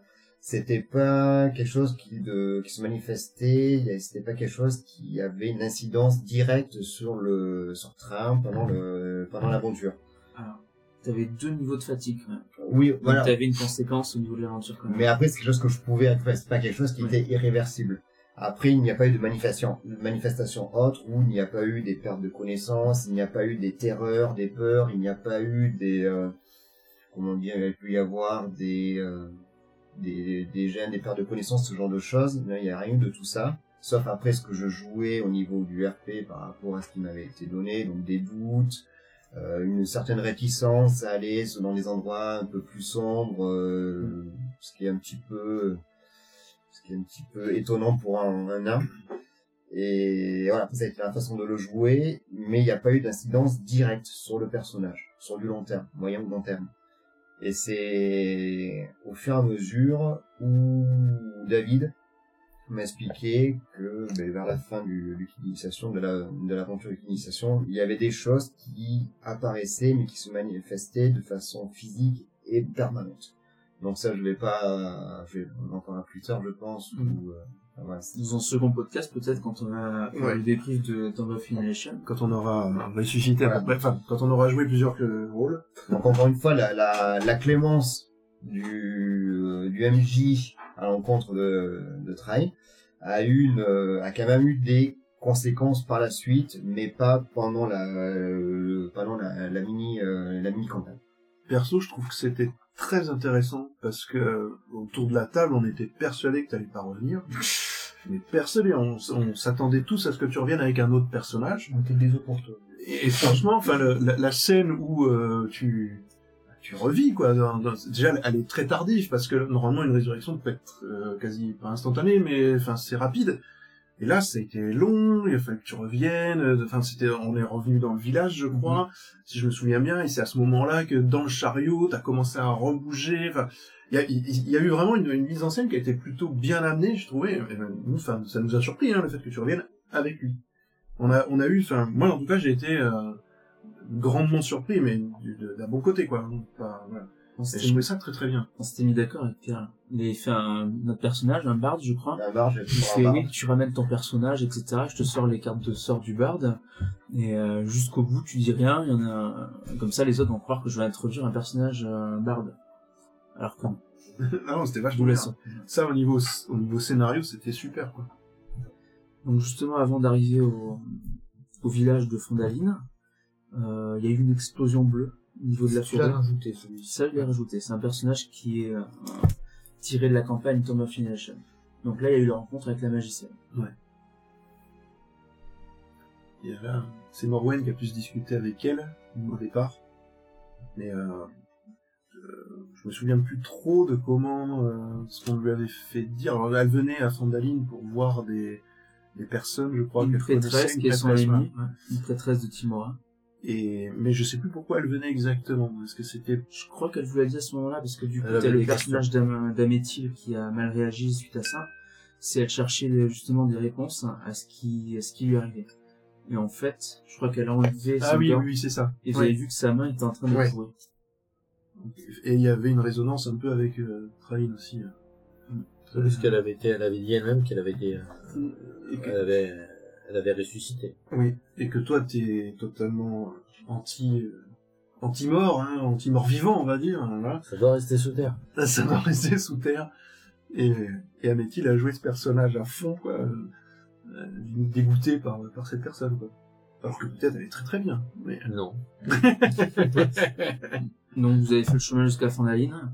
Donc là, on va revenir grossièrement sur la phase de jeu Fandaline avec l'arc euh, des fers rouges qui a duré à peu près deux séances, je crois. Vous avez fait une séance dans, dans la ville, Mhm. à Fandaline, et ensuite une séance vraiment où vous avez attaqué le repère des fers rouges. Plus des séances, donc, euh, interséances, on va dire. Ouais, qui- interséance Discord, Qui ont aussi message un- impacté parfois certaines actions. Donc euh, Finalement, les fers rouges, on aurait pu les laisser à Fandaline. Hein. Ah, si, je sais. Ouais. Et... Enfin, il nous il nous gênait quand même. euh, Parce que qu'est-ce qui était... Parce que, en fait, Il les... ne gênait pas, c'est le fait qu'on soit bon qui nous a... Ce qui est un peu dangereux avec le kit d'initiation, c'est que les, les, P- les PJ, quand ils arrivent après, ils, ils ont plus d'employeurs. Ouais. Qu'est-ce qui, il faut vraiment qu'ils soient légers, enfin, qu'ils soient bons et motivés pour que se dire, on va retrouver notre employeur. il y a Sildar à l'hiver qui vous accompagne, Ouais. qui vous, Ah oui, euh, qui vous tient un petit peu en laisse, en Encore. disant... euh, On part du principe qu'il, qu'il s'est pas fait les enfin, oui, s'est pas fait buter, euh, non, j'ai les gobelins, mais non. Non, non, il est, Ouais. il est prisonnier. Dans tous les cas, marqué il- à texto et euh, du coup, il vous, voilà, il vous dit qu'il travaille pour euh, euh, l'Alliance des Seigneurs, Mm. qu'il serait bon de vous mettre sur la piste de Gunray. Ouais, bah, c'est pour ça qu'aussi qu'on a des personnages bons, que on est censé avoir un minimum de lien aussi avec, euh, avec Gunren. euh, Faut pas le laisser pourrir un chef des gobelins. Voilà, c'est ça. Bah après les, les fers rouges, euh, bah moi j'ai le j'ai le regret de c'est comme dans la c'est comme dans la on avait discuté par euh, en, en message en MP que je trouvais que les les, les adversaires euh, ils restaient beaucoup dans leur salle en fait. Ouais. Que au moment où on, euh, on, on se fait le, le monstre dans la caverne, on doit faire un ramdam pas possible. Mm. Il y a personne qui sort. Ça, je, je crois que je t'avais expliqué. Oui, tu m'avais dit. C'est logique. Et, hein. et, euh, Ils étaient et- terrorisés par ce monstre, ils aimaient pas aller dans cette voilà. caverne. etc. Et euh, Il y avait toujours des vues bizarres. voilà. Et alors, il y a eu le même, il y a eu le même truc quand on a été dans dans les mines, Mm. où on est dans la salle des morts vivants, où on fait un ramdam pas possible, et où les quatre gobelours ils ils attendent derrière la porte. c'est ça, souvent dans Porte Monstre Je Trésor. t'avais expliqué, c'est Oui, mais bien sûr, tu l'as expliqué. qu'en Non, fait, mais ça, c'était les défenses de la mine. bien sûr. C'était déjà là. Et les gobelours, en fait, n'arrivaient pas à passer les défenses de la mine. Donc, ils sont restés en retrait. Dans tous les cas, c'était positif pour eux. Soit vous passez les défenses de la mine, et du coup, ils étaient débarrassés. Soit les défenses de la mine vous tuaient, dans ce cas-là, ils étaient débarrassés de vous aussi. Oui, puis ça réduit le nombre des, pour eux, le nombre potentiel, que ce soit des morts vivants ou des aventuriers, ça fait, ça réduit déjà la menace. Voilà. Alors c'est là, là où quand même j'ai un, sérieux doute quand euh, d'un côté les gobelours ils sont en train de jouer avec le gobelin à le lancer Ouais. et machin etc et de l'autre côté ils se disent laissons faire les défenses parce que euh, peut-être qu'ils vont sortir affaiblis c'était pas le machin, même mieux, c'était pas le c'était pas le même mieux mais c'est des gobelours aussi quoi donc euh, bon Et en deux jours, ils sont instruits quand même. ah ouais ah ouais j'ai vu ça Ouais, c'est pas futé non plus. euh, un Mais gobelour, un gobelin, c'est quand Mais même pas des justement, légères, justement s'ils entendent ils- du bruit Il y a une menace, ils y vont. Oui, mais ils ont peut-être plus peur que, effectivement, de l'autre menace qui était le monstre. Là, je peux comprendre ce que disait David, effectivement. non alors moi je dis pas que je comprends pas j'ai dit que j'ai regretté Si, si, t'as, t'as, t'as- non, je, je dis que j'ai regretté je dis que j'ai regretté qu'il ne soit pas tombé sur le bol Moi, je dis, je regrette pas, parce que c'est pas plus mal, finalement, hein, parce que euh, gérer euh, les gobelours plus la, la bestiole, euh, on est Mais pas alors, c'est, encore c'est, super c'est capé, plus quoi. pour te, c'est plus pour te dire que le, le- je le regrette parce qu'au final, la bestiole, on y a été comme des bœufs. On y a été comme des bœufs dans une caverne où ça, ré- ça doit résonner comme pas possible. Et, et là, du coup. T'avais amené ta, ton furet, ou je ne sais quoi, ta... Le furet permettait de... ça, je crois. Oui, le c'est- furet, il voulait le manger. Oui. Et il Et tu l'as fait disparaître, Ouais. ouais, ça l'a foutu dans une rage pas possible. Oui, j'ai Je voulais encore fait une absolument préserver. Mais non, mais... et, et c'est là où j'ai trouvé, euh, où j'ai trouvé dommage qu'au final, on, on mange pas les conséquences de nos, de nos actes. On fait les gestes. Que de- derrière, le fait d'être ultra bruyant, ça doit faire sortir du monde. Ça s'est vu dans la mine quand on est tombé à deux reprises à l'entrée de la mine. On est tombé d'une caverne qui a fait un bruit. On tombe de la corde, on est deux à tomber, dans, euh, dans un en armure, donc Ouais. ça fait un bordel monstre. Il n'y a eu aucune conséquence. Par Voilà. contre, la seconde fois où vous avez exploré la mine, donc le dernier donjon, Ouais. j'ai tout réévalué. Oui, Toutes les oui. défenses de la mine, Ouais. je fais qu'est-ce qu'il fait, du coup. Lui, il a progressé dans ses recherches, donc il a atteint la forge des sorts. Et euh, voilà, lui, Champ avait atteint la forge des sorts. Oui, mais et donc ça, là, tu Et vois, la, deuxième fois, du coup, c'était intéressant. Ouais. Parce que du coup, il nous attendait, il nous a, il nous a tendu un guet-apens. Ouais. On y est Avec encore, champis, là. Ouais, Ouais. ouais, c'est vrai. C'est un peu ça que je, je pourrais regretter dans les, dans les phases d'affrontement, parce que j'aime bien le côté euh, un petit peu stratégie, voyant comment on va faire, on va prendre un goulot, un goulot d'étranglement pour essayer de mettre les guerriers devant et puis derrière ceux qui vont euh, assaisonner à distance, etc. Et c'est vrai que toutes les créatures, ça me fait penser un petit peu à un film de super-héros ou un film de classique où il y a, il y a en face, il y a la char à canon qui vient sur nous pour nous attaquer à coups de 3 ou 4. Je veux Et c'est vrai que c'est euh, non ap- après c'est pas une critique mais c'est vrai que dans- quand on a fait la parce que j'ai pas fait le donjon j'ai pas fait le manoir des, des fers rouges Mm. j'ai fait le la mine et c'est vrai que dans la mine c'était un petit peu ressenti où on était présent donc il y en a qui venaient nous attaquer ok Enfin, il y, il y avait pas forcément il y avait pas forcément de de semblant de stratégie à avoir parce que ben en fait on faisait toujours la même euh, toujours la même méthode où bah, c'était un métier qui était devant avec des Ouais. sorts de protection il encaissait pendant il, se- il, ouais, il attendait il encaissait pendant que les autres en fait euh, usaient de leur Typiquement, les gobelours euh, bah, dans, au manoir et dans, dans le- les mines, à un moment donné, bah, couloir, porte, gobelour, on en fait sortir un, on le tabasse, hop, suivant. Après, c'était quand même assez tendu. Alors- Alors, combat, il y avait deux fronts. Oui. Voilà. Et le magicien, il, il cassait des coups de gobelet, je pas, rien sur la gueule. Ah oui, non, non, mais c'était chaud quand même, hein. je dis pas que, voilà, c'était peut-être ça, peut-être- je pense que c'était la meilleure euh, méthode à avoir. C'était pas. plus- et- on est tombé dans un piège, et et heureusement on est tombé dans bien. un piège, c'était bien, parce que, C'est en bien. plus, Ça nous voilà, a surpris, quoi. Euh, la- les, les, les trucs aussi de ce système de, c'est vraiment la, la philosophie d'aider de ce porte-monstre porte, porte monstre trésor. C'est-à-dire qu'on ouvre la porte, on a les monstres, Mm. et tant qu'on franchit pas un autre palier de porte, il y a personne qui arrivera. Il y a peu de chances qu'il y ait une personne qui arrive. Donc je trouve que ça en- enlève beaucoup de crainte dans Ah la oui. manière de jouer. Euh, beaucoup de crainte aussi, beaucoup de beaucoup d'avantages du voleur aussi, Mm. qui est capable d'arriver par surprise, de suriner, de faire beaucoup de dégâts. Peut-être que si on savait que si on fait du bruit, ça va faire venir des renforts qu'on va se retrouver en sous-nombre, on se dirait, de- Hmm, alors peut-être qu'on va utiliser le, le rôdeur, Ouais. attendre euh, tel moment. Planqué euh, à certains endroits et Voilà, dès que ça sort du des- le prendre par surprise, voilà. Le seul effectivement. problème de, le seul problème de notre roulard, c'est qu'il voit rien dans le noir. Donc, euh, Ah, ouais, on est obligé de lui mettre voilà. des lumières, donc prendre par surprise, c'est J'ai pas choisi. Euh, Ça va s'arranger bientôt, ça va s'arranger. Il faut que voilà, pour expliquer pourquoi. donc- Donc, euh, Bah, visiblement non, hein. hormis passer partout et non, donc euh, très bon. passer euh, entre les jambes. Très bon là, combat de la- le deuxième combat de la nuit. Très bon aussi euh, le crâne qui sort du sac. Oui. Alors ça, faut y revenir, hein, parce que là, euh, c'était magique, ça. hein. Est-ce qu'on, du coup, on passe directement à ça, ou est-ce qu'on revient sur ce qui s'est passé à Fondaline? Ce qui s'est passé parce que vous avez... Il y avait un village là avec. Arbre de foudre. Ouais, arbre Il était prévu dans le kit d'initiation? Oui. Il était prévu. Après, qu'est-ce qu'il a Il y avait le dragon. Puisque du coup, Euh, un- justement, ouais, qu'est-ce qu'il apporte Alors, ce En village fait, Ah, bon, aller dans- chercher le druide qui va nous qui nous mène sur le Ah, euh, sur la forteresse Ah, et ouais. sur le sur les mines En fait, accessoirement. il y a plusieurs options Oui, ça pour, peut être euh, ouais. Trouver la forteresse. Voilà, Ouais. vous, il y a plusieurs options pour trouver la forteresse. Et euh, vous, vous avez tué en fait le chef des fers rouges. Donc du coup, cette option-là était morte. C'est celui qu'on a, qu'on a attaqué alors que j'étais invisible. euh, C'est ça. C'était le copain de, de Slidar, euh, voilà. Voilà, c'était Ouais. son ancien collègue qui était disparu Voilà. et Sildar se rendait à Fandaline pour enquêter sur ça. Et en fait, ce collègue, du coup, a vu une opportunité en s'alliant à l'araignée noire, qui est le grand méchant du kit d'initiation. Il en a profité. Donc vous l'avez poignardé. Puis là, c'est ensuite... Euh... Bon, il y a eu des phases de roleplay avant. Le Mhm. village, vous découvrez les PNJ, etc. Il y a eu pas mal... C'est là qu'on a joué sur Discord. Ouais. Et c'est Morwen qui a trouvé la piste, notamment, de d'un druide Mhm. qui euh, connaît la région comme sa poche. Mhm. Et qui a mis avec euh, Culline, euh, je sais plus trop quoi, qui est une fermière de, de Fondaline. Donc elle est allée voir Culline, qui lui a dit que le druide se trouvait à, au village abandonné de Arbre-Foudre. Et là, du coup, vous êtes mis en chemin sur, euh, en direction de l'Arbre-Foudre. C'était le nouvel objectif. Sinon, on aurait pu tout simplement aller chercher le graine, etc. Enfin, j'ai pas trouvé ça très. Enfin, pourquoi du coup on l'a pas sauvé Parce qu'on sait pas où il était, tout simplement. On savait on savait depuis le début qu'il était au château des. Il vous a Mais donné on savait pas où il était le, Si. le château. Le le druide, il nous donne le, le château. druide vous l'a donné, et il vous a dit, je vous guide jusqu'à, jusqu'à la mine. Et le château, vous êtes pas arrêté, il y a, C'est le château, on il y a Morwen qui a commencé-. On a commencé à surveiller.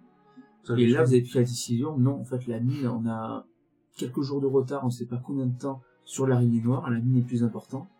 Donc, vous avez qu'on choisi la. On avait fait un Oui. temps de repos où on a surveillé justement le, château, euh, les, les croque-mots, et, euh, et on a vu qu'il se passait pas grand chose, quoi. Il se passait rien Et extérieurement. vous saviez que ouais. Gundren était là.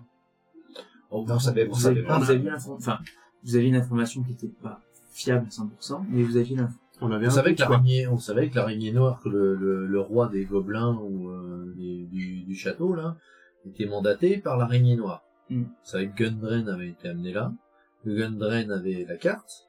Donc on a supposé qu'avec le temps, l'araignée noire su. était parvenue à soutirer les informations dont elle avait besoin. Voilà. Donc si Gundren était quelque part, c'était à la mine avec l'araignée noire qu'on avait le, le, le plus de chances de trouver. Après, faut voir que il y avait deux possibilités. Soit effectivement, euh, Gun- Gundren avait d'alléger les informations, du coup l'araignée noire est en direction de la mine. Soit il n'avait pas encore lâché les informations, mais dans le doute, il était préférable d'aller vers la mine parce que nous, on pouvait nous conduire directement à la mine, donc d'aller à la mine pour euh, anticiper l'arrivée de l'araignée noire si c'était pas le cas. Mais c'est de gagner maximum de temps. Parce que même, c'est malheureux de dire ça, mais même si Gundren bah, euh, décède, l'araignée noire n'est pas plus avancée. Si jamais l'araignée noire arrive à avoir les informations de, de Gundren sur la localisation de la mine, au moins il était là pour l'accueillir avant qu'il ait eu le temps de prendre vraiment possession de, de l'artefact euh, légendaire en fait. Ça, on n'a pas expliqué. La mine est en fait le, vraiment le contexte, enfin l'histoire de fond de, de la campagne. En fait, il y a cinq siècles, non loin de Fondaline, il y avait une mine qui, où gnomes, euh, nains et humains travaillaient et ils fabriquaient des, euh, des objets magiques grâce à ce qu'on appelle la forge de sang. Il y a eu une bataille avec des orques et cette mine en fait a été oubliée et s'est écroulée sur elle-même et on ne sait plus où elle est. Et euh, depuis euh, 2-3 ans, il y a des colons qui sont installés à Fandaline, qui ont repris la ville, et qui se sont mis en tête en fait de d'essayer de trouver la mine. Et il y a les frères Cherchepierre, du coup, notamment Gundren, qui, eux, euh, sont fixés comme objectif de trouver la mine euh, que coûte. Et donc du coup, il y avait un intérêt, et ça, vous l'avez, euh, j'ai rebondi dessus, vous l'avez très bien amené, un intérêt économique au niveau de la région. C'est-à-dire que si la mine est, trou- est trouvée, toute la toute l'économie et toute la politique de la région va changer. Parce que ça va vraiment amener, euh, ça va faire un boom au niveau de l'économie. Donc vous étiez à Beaufoudre.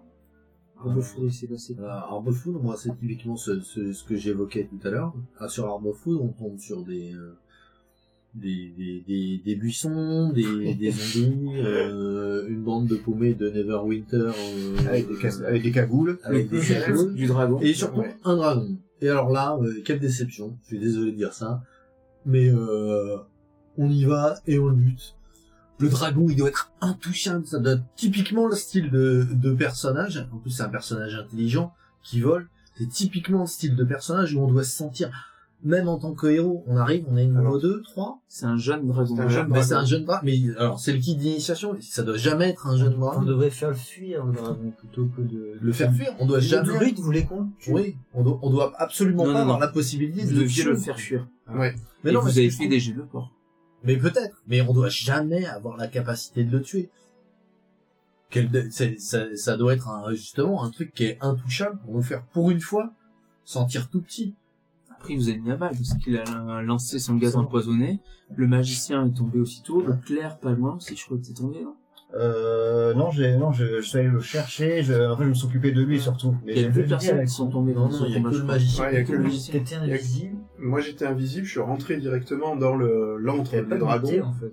et j'ai tourné autour pendant un T'étais moment. t'étais euh, niveau, t'étais niveau 3 puisque ça fait partie des premières fois que tu utilises ton, ta capacité Ouais. d'assassin. Exactement. où t'as fait T'avais 30 le- points de dégâts d'un coup avec Ouais, un jet. voilà. ou, euh, Je l'avais quand même bien bien attaqué, mais bon, euh, c'était loin. Après, le MJ a quand même été, je pense, super gentil d'aller mettre euh, le dragon se poser pile où il faut pour que je puisse moi faire mes attaques sournoises euh, tranquillou. C'est à Quoi. toi de les chercher. hein. Non, pas forcément, parce qu'à Ouais, mais ça c'est été euh, quand même gentil de le mettre c'est là. le Quoi. personnage d'amitié qui tire depuis l'extérieur. Oui. Je fais, ça va être compliqué parce qu'il va va falloir tirer en cloche, machin, etc. Je fais, euh, voilà, fait un G, mais bon. euh, Et là, qui me sort deux 20 consécutifs. Ouais, ouais. Ça aussi, ça a beaucoup joué. Donc, du coup, tu doubles les dégâts. Mais tu vois, c'est vraiment, c'est le truc de, c'est le truc en plus, on s'est pas trop posé la question de savoir si on le faisait fuir, on allait le tuer quoi. Oh si, on s'est posé la question quand même. Oh bon, je m'avais pas senti Posez la question. Ah, mais comment tu veux le faire fuir? Bah, on savait pas. Bah ouais, c'est ça. Ah, c'est- dans un moulin. Non, il est dans une, Dans une tour effondrée. en ruine. Mais, euh, mais comment tu voulais le faire fuir? et quelles étaient nos options finalement Surtout qu'il a pas le temps de fuir, en fait. Tu peux le faire fuir, c'est quand il tombe en dessous de X Ah, point bah, de fait, vie. Tu le frappes. Sauf que, Ouais, c'est ça, il a pour pas le eu le frapper. Ouais, non, mais Elle c'est- a pas eu le temps parce qu'on a été très. Euh... Ouais. il a- Mais, mais il avait tant de points de vie que ça, le, le dragon C'est le, c'est le, c'est le moment où on doit tomber face à vie. un dragon qui est hors de notre niveau, qui doit avoir une aura qui nous fait sentir que c'est hors de notre niveau et qui nous oblige à aller diplomater, à vendre un service ou à, à stricturer les mélanges pour le faire fuir. C'est c'est là où je trouve dommage que ça, ça se résolve au combat. C'est- vrai que l'imaginaire qu'on a, c'est que les, euh, les dragons, c'est un petit peu comme des divinités, puisqu'ils représentent des éléments, ils représentent une... euh, je sais pas comment dire, il y, a des, y a les dragons célestes, etc. Et c'est vrai que là, qu'ils soient mauvais, bons ou neutres, on n'a pas la, on sent pas la, l'intelligence du dragon, on sent pas, on sent pas la supériorité de, draconique, en fait. C'est le problème, c'est que ben, on y va, on va au combat, mais il y a, on aurait peut-être pu, ouais, comme tu le dis Olivier, peut-être qu'on aurait pu négocier avec lui, peut-être qu'on aurait pu entamer attends, on une On discussion cherché avec. à, à Attention, on a- chapitre. On a quand même suivi les actions des, des cagoulés là, des, de la Culte, secte du culte culte du du dragon. Et eux, ils sont allés plusieurs fois euh, négocier avec. Non, eux, non. ils sont arrivés et ils se sont fait cramer la tronche et dégommer, des enfin cramer. et essayer de leur demander. Euh... Ouais, Non, je sais plus ce qui s'est passé avec eux. Ils on les avait envoyés ils, casse-pipe. sont montés, on les a envoyés au casse-pipe, ils les a Voilà, poussés, euh, Oui, les- toi, ouais, en leur ouais. boostant le moral. Mais de l'autre côté, le fait qu'ils se soient fait cramer comme ça dans le nuage de poison, ça nous a pas fait douter une seconde. Quoi. Ben non, On s'est dit, euh, Enfin, bah, on peut pas l'impression, on va le buter. moi j'ai cru que j'allais y rester quand même parce que j'allais Après, quand même. là, Moi j'allais au Ah, mais casse qu'on- pur quoi. Qu'on y- qu'on- qu'on- qu'il risque d'y avoir un ou deux personnages qui y restent, ça fait partie Moi, euh, je- souvent des grosses je pensais y rester, de- moi, de- perso, hein, Ouais, mais là c'est logique parce qu'on meurt contre un dragon qui Oui. est quand même censé être la créature ultime de euh, de, Mm. de ce jeu. Après, t'as dragon et dragon. T'as pas le, t'as dragonnet. t'as pas la même puissance en fonction des couleurs. Et là, c'était un jeune dragon vert. Ouais, mais tu vois, c'est ce que je regrette. Que pour, pour une fois, il y avait une créature qui pouvait être suffisamment puissante pour nous forcer à faire autre chose que combat. Ben, moi perso, enfin, on parlait de l'araignée noire ou euh, et, et on compare avec le dragon. mais très bien. Je- Attends, Tom, je me- moi je me suis dit, je me suis dit l'araignée noire, euh, c'est vachement plus puissant que le dragonnet, quoi, tu vois. Ça m'a donné cette impression-là. Je, je, je misais pas un copec sur le dragon euh, en niveau puissance, quoi, tu vois. J'avais plus peur limite de l'araignée noire qui, pour moi, était l'objectif. On le savait tous depuis le départ. Et c'est ça, c'était plus inquiétant pour moi que le dragon. Sens que c'est le boss de fin. Ben voilà. Mais, mais c'est parce qu'on a l'habitude de, de- des jeux et tout ça, mais euh, pas forcément des jeux comme ça, mais euh, même en jeu vidéo. Mais effectivement, tu te dis, euh, ouais, bon, bah, c'est un petit truc, quoi. C'est, bah, il est costaud, mais c'est pas, il fait pas partie de la quête super principale, euh, tu vois ce que je veux dire Après, ce dragon et le culte du dragon, c'est vraiment euh, alors un clin d'œil et notamment pour continuer, je pense, la campagne, parce qu'en VO juste après est sorti euh, euh, la campagne avec Tiamat, pas Tyranny of Dragon, mais la première partie, qui justement fait intervenir le culte du dragon. Ah, et du coup, sais, en fait, c'est un lien vers une prochaine, D'accord. une prochaine campagne. Ouais, ça. donc euh, voilà, Arm Food, moi, ça a été vraiment le, le truc qu'on arrive à tuer le dragon. Ouais. Alors du coup, il y a plus de doute, euh, on y va, euh, on tape sur tout ce qui bouge. Du coup, vous êtes parti en direction du château des Croque-Mots. Donc Ouais. là, comme on a dit, vous êtes resté en poste pendant peut-être pas une nuit, mais quelques heures, je crois. Une- si une- On est resté une nuit, ouais. Donc On vous étiez guidé par le par le druide. Ouais, parce qu'on avait pris, euh, on était tombé sur des un ours, un oursilou ou un Des- ours, des- Ouais, ça, on en a pris plusieurs. hein. Oui, puis il y avait aussi les moustichats. Ouais, les moustichats, oui, c'est les moustichats, qui- on a pris cher avec les moustichats. Donc Ça on était entamé, donc on avait choisi en même temps qu'on faisait la nuit de repos de, de regarder un petit peu ce qui se va passait et au vient, niveau du, savoir du château, c'est ça. Et derrière, euh, n'ayant pas détecté une, une activité euh, transcendante, on a décidé d'aller directement à, à la mine. à la mine. Donc là, le guide, euh, le, le druide, pardon, vous a quitté. Il est Et pas vous- mort, hein, il est juste parti. hein. Et vous êtes rentré dans la mine. Donc la mine s'est faite en deux fois, du coup. Une première exploration. Vous avez découvert en fait, le cadavre euh, d'un des trois frères, euh, enfin, d'un des trois membres de la famille Gandren qui était euh, en expédition dans la mine. Et vous êtes descendu dans la mine. Du coup, qu'est-ce qui s'est passé dans la mine Du coup, euh, beaucoup de, beaucoup de morts vivants, quelques combats, euh, des blobs, euh, encore des moustichats. Ouais. Des, euh, des crânes de feu. Ouais. Un crâne feu, c'est suffisant parce seul, que oui. Un crâne de feu. et, Donc là, du coup, on peut expliquer l'histoire du crâne feu. Voilà, l'histoire qui a failli mettre fin à la campagne. Un magicien qui avait soif d'érudition. Eh ben, et en fait, tu tombes sur quelque chose qui est impressionnant, que vous venez de Faut défaire, expliquer, hein, faut expliquer. hein. et que tu essaies de comprendre ce que c'est, et tu fais un 1 ou un 5 en, en arcane. Bah, tu le prends, quoi. tu sais pas ce que c'est. Tu l'emmènes dans Ah ouais. ton sac. hein. fait, Faut expliquer. explique. explique. Non, vas-y, vas-y, toi, parce Il que. s'est tombé sur une salle en fait où euh, mais c'était Olivier qui est parti en éclaireur, je crois. Il avait vu ce crâne de feu, il l'a senti du moins, et également qu'il y avait des euh, parmi les cadavres dans la pièce, qu'il y avait des zombies. Donc ils y vont, ils font le plan, ils liquident tout, y a pas de souci. Le crâne de feu a même pas le temps de jouer que. Voilà, Il tombe le- par le- terre. Le MJ râle tellement qu'il se dit putain fou. Sauf qu'en fait, il y a vraiment une méthode. Le crâne de feu, c'est vraiment quelque chose de magique. et Il y a vraiment une méthode en fait pour le pour le mettre hors d'état de nuire euh, de manière définitive. Yes. Sauf que le magicien du coup loupe Ah, je suis apprenti, je suis un, je suis un jeune qui sort de l'école. Justifie-toi comme tu veux. Loupe son jet d'arcane. Le, le MJ a proposé un niveau de plus au magicien si vous voulez bien emmener son crâne feu. Non, il loupe son jet d'arcane et du coup il décide de ramener le crâne de feu dans son sac afin d'étudier les espèces de runes magiques qui étaient autour de, qui étaient gravées dans le crâne. Et là vous êtes remonté un petit peu mal en point à la surface après une Très première exploration. On avait, euh, on avait quasi, on avait utilisé tout ce que, Ah bah. Quasiment tout ce qu'on pouvait utiliser. Vous avez exploré à peu près la moitié de la nuit. Voilà, on avait, Sachant on que vous étiez niveau 3 et c'est prévu pour un niveau 4. alors, on avait vidé quasiment toute la vie, ses occupants. Tout premier niveau, en tout cas. Ouais. Même la moitié du deuxième niveau. La moitié du deuxième, on avait fait aussi. hein. Bon, on avait, on avait bien, bah, Voilà, la Bien, moitié ouais. de la nuit à peu près. Bon, c'était plutôt pas mal débrouillé finalement hein, pour le niveau qu'on avait. Bien, ouais. s'en sortait. On, on, a, on commençait à acquérir une certaine technique bah de progression. du porte monstre trésor euh, optique. Ouais, mais euh, c'était quand même. Enfin, perso, j'ai trouvé quand même relativement fun cette partie-là.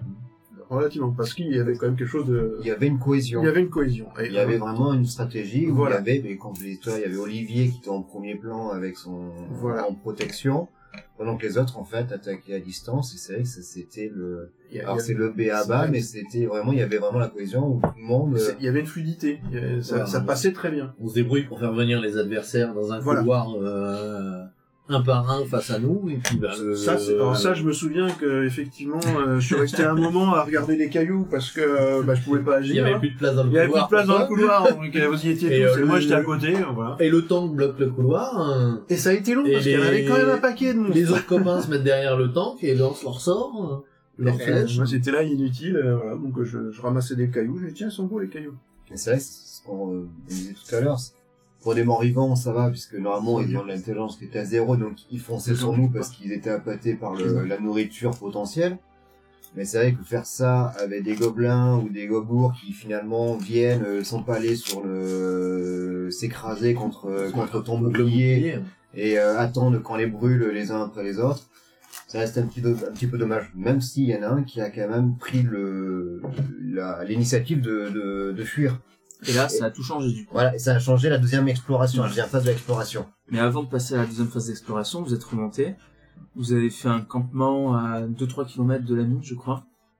Et là, tour de garde et C'est qui qui était au tour de garde? Ouais, heureusement, j'ai une résistance au feu. Ah non, c'était même pas autour de garde. Non, non, c'était c'est- au moment d'installer le, le campement. Ah oui, oui, t'as, oui, c'est Oui, vrai, ça, ouais, t'as raison. On ouais, a c'est installé le campement, donc c'est- il y a même pas de problème de garde et tout ça, c'est qu'on Ah était non, vraiment pas du donc tout. il y a euh, eu une explosion qui provient du, euh, du sac du magicien, brûlant toutes ses affaires, son grimoire au passage et ses précieux parchemins.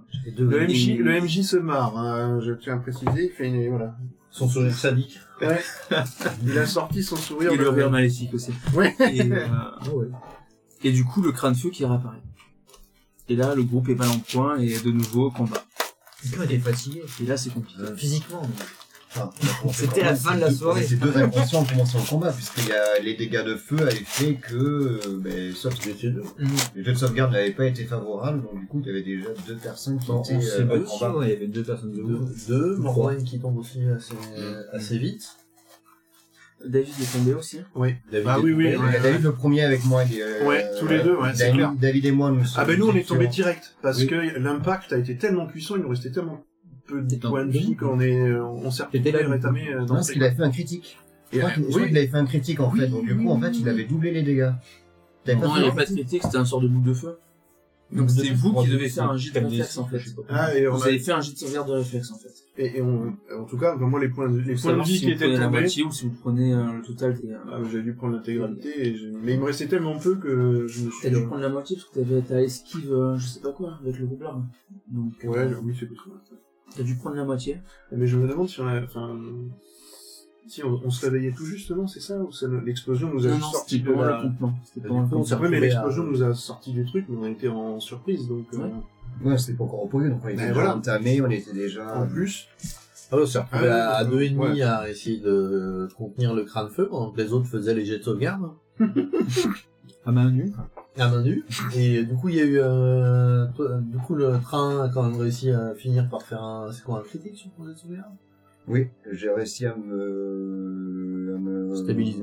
à me stabiliser. Et non, avec le critique, du coup, je suis revenu à un point de vie. Ouais. Mais du coup, c'était au dernier tour, juste avant que vous, vous, vous puissiez euh, le terminer. Et du coup, j'ai pu, avant la fin du combat, de stabiliser grâce à, à mon sort pour éviter que d'autres personnes euh, perdent leur, euh, leur personnage du fait du, euh, Mm. du jet contre la mort.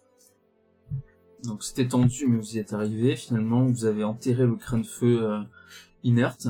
Ça, enfin, vous saviez pas comment le, le, le mettre hors d'état de nuire, donc vous l'avez enterré. Puis vous êtes barré à plusieurs kilomètres pour dormir En boitant. et en feu. Cette fois-ci, c'était un caillou qu'on avait dans la sandalette qui était coincé, qui a, qui a pris feu. Et du coup, après, euh, le lendemain, donc, on s'est soigné. Notre ami Rilas, euh, je suis parti. s'est senti un peu à plat suite à ce, ce combat. J'aurais été absent. ouais. Mm. Donc, Et je suis pas, finalement, je suis parti euh, À à Fandaline. Fandaline. Le crâne feu, c'était bien. Notamment avec les missiles Ouais, de feu. euh, Voilà. euh, Ça mettait un peu de tension, on savait pas où était allé. Le fond. En fait, ça avait été trop facile le premier étage, donc euh, il fallait qu'on rajoute de la difficulté. Après, moi, en tant que MJ, parce que normalement, le crâne feu, en fait, il avait un, un rôle, c'était de protéger la pièce. Et pour moi, vous l'avez sorti hors de la nuit. Donc, du coup, il était euh, déstabilisé, déboussolé. Et du coup, en fait, normalement, dans, enfin, pas normalement, on l'a, on a une table de rencontre aléatoire pour euh, cette campagne-là. Et du coup, j'ai fait une autre entrée avec le crâne feu. Donc, quand vous vous déplacez sur la carte, parce que les joueurs ont une carte avec des hexagones, ils se déplacent. Et moi, je tire des, euh, des de dés pour savoir euh, ce qu'ils rencontrent. Et vous pouviez euh, éventuellement re- rencontrer euh, ce crâne feu déboussolé, mais toujours là. Ouais, il est pas retourné à la ligne. Non. Pour moi, vous l'avez sorti de la pièce, du coup, il est complètement déboussolé. On a rajouté une menace. Ouais, mais ça crée un peu de légende. euh, Oui, et puis si Journaline prend feu, comme ça, on saura d'où ça vient. Du coup, deuxième expédition dans la mine, et là, vous étiez attendu. Voilà, c'est ça. On a eu, un- on se fait accueillir par euh, soi-disant euh, Gundren, euh, Gundren. euh, Non, alors c'était le frère de Gandren, Non, c'était... C'était Gunren. Vous avez dit que c'était Oui, oui, qui s'était échappé. Mais si, Gundren Ah oui, qui oui, s'était pas échappé, Gundren. qui était blessé. C'était euh, Il Nandro- réussi, euh, Nandro Cherche-Pierre. C'était un usurpateur. C'était le troisième frère de euh, Cherche-Pierre. Non, mais qui nous accueille quand on revient à la mine. Ah si, c'était Gandren, Tu effectivement. ouais, l'avais dit Gundren. Gunren, puisque Qui est blessé, on le reconnaissait parce qu'on l'avait déjà vu. Si, si, c'est vrai, qui c'est est parvenu à s'échapper, machin, etc. Bon. Là, bah, c'est déjà pas en armure avec une arme, hein, quand même. Enfin, en ouais, armure. donc euh, là, bon, ça a commencé à... euh, Quelqu'un l'a soigné, je crois. Hum, Euh, oui. l'a soigné. Comment sonné Avec la solution. Ah oui, c'est vrai qu'elle a... Voilà. On a été quand même quelque peu suspicieux. Euh, il était capable de nous emmener directement là où était le méchant. Il faut aller les finir. euh, venez, suivez-moi. euh. Écoutez, il Bon. nous a- il nous a bien embobiné. Ah ouais, il nous a bien embobiné. On l'a suivi jusqu'au moment où on est tombé face au à l'endroit qu'on avait déjà exploré, les champignons là.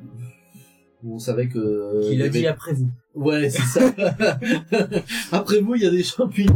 Euh, une salle dès qu'on rentrait en fait, et des espèces de champignons flo- fluorescents. C'est je dit après vous. On marche dessus, t'as un gaz empoisonné qui, euh, qui sort de là. Voilà, c'est ça. Et C'est donc, le coup, après vous qui Le est- mec voulait, euh, voulait les amener dans cette salle, déclencher le gaz empoisonné pour les affaiblir, et ensuite euh, l'embuscade euh, qui, euh, qui arrive. Si En vous fait, êtes un tel- un piège à quelqu'un, C'est quand j'ai commencé à lui parler en nain pour vérifier son identité, où là il a, il s'est mis à nous attaquer avant qu'on ne pénètre dans le dans le passage. Ouais, euh, parce que t'as vu, t'as vu qu'il ne comprenait pas le nain en fait. Déjà j'avais à- la base j'avais déjà une- un doute pour le fait qu'il soit qu'il soit fait prisonnier en armure, qu'il arrive à s'échapper alors qu'il était euh, à la merci de plusieurs gobes lourds et non un grand magicien. Mhm. Et du coup, on était à plusieurs, même avec, euh, avec Olivier, euh, à, à se poser des questions. Et c'est avant de rentrer, où il nous disait il faut passer par là, où on lui a, on a essayé de comprendre euh, quel est, euh, pourquoi, enfin, quel était vraiment le, le, but de son, de sa manœuvre. Surtout que cette salle-là, on l'avait déjà visitée au premier passage. Une grosse salle. Bah, les champignons, les champignons. Ouais, on avait vu les champignons. on On avait justement évité on- la On avait vu les traces de pas qui voilà. rentraient, mais qui revenaient en arrière. Voilà. Et on avait quand même analysé le fait que c'était pas bon d'aller là. quoi. Oui. Donc comme ça, on, on le Ça, savait lui, plus il ou le moins. savait pas. Hein Lui, le savait. Ah non, lui il ne le savait pas. Donc c'est Donc, pour ça lui, le plan était. Voilà. Donc, Je, je mais pense nous, on avait déjà des doutes. conforté dans notre choix par euh, Ah, moi, j'y des étais pas. chiffres de, de, de, de, de psychologie, je sais pas s'il y a, de pers pers- perspicacité. Finalement qu'on a échoué vis-à-vis de sa tromperie. peut voir un test.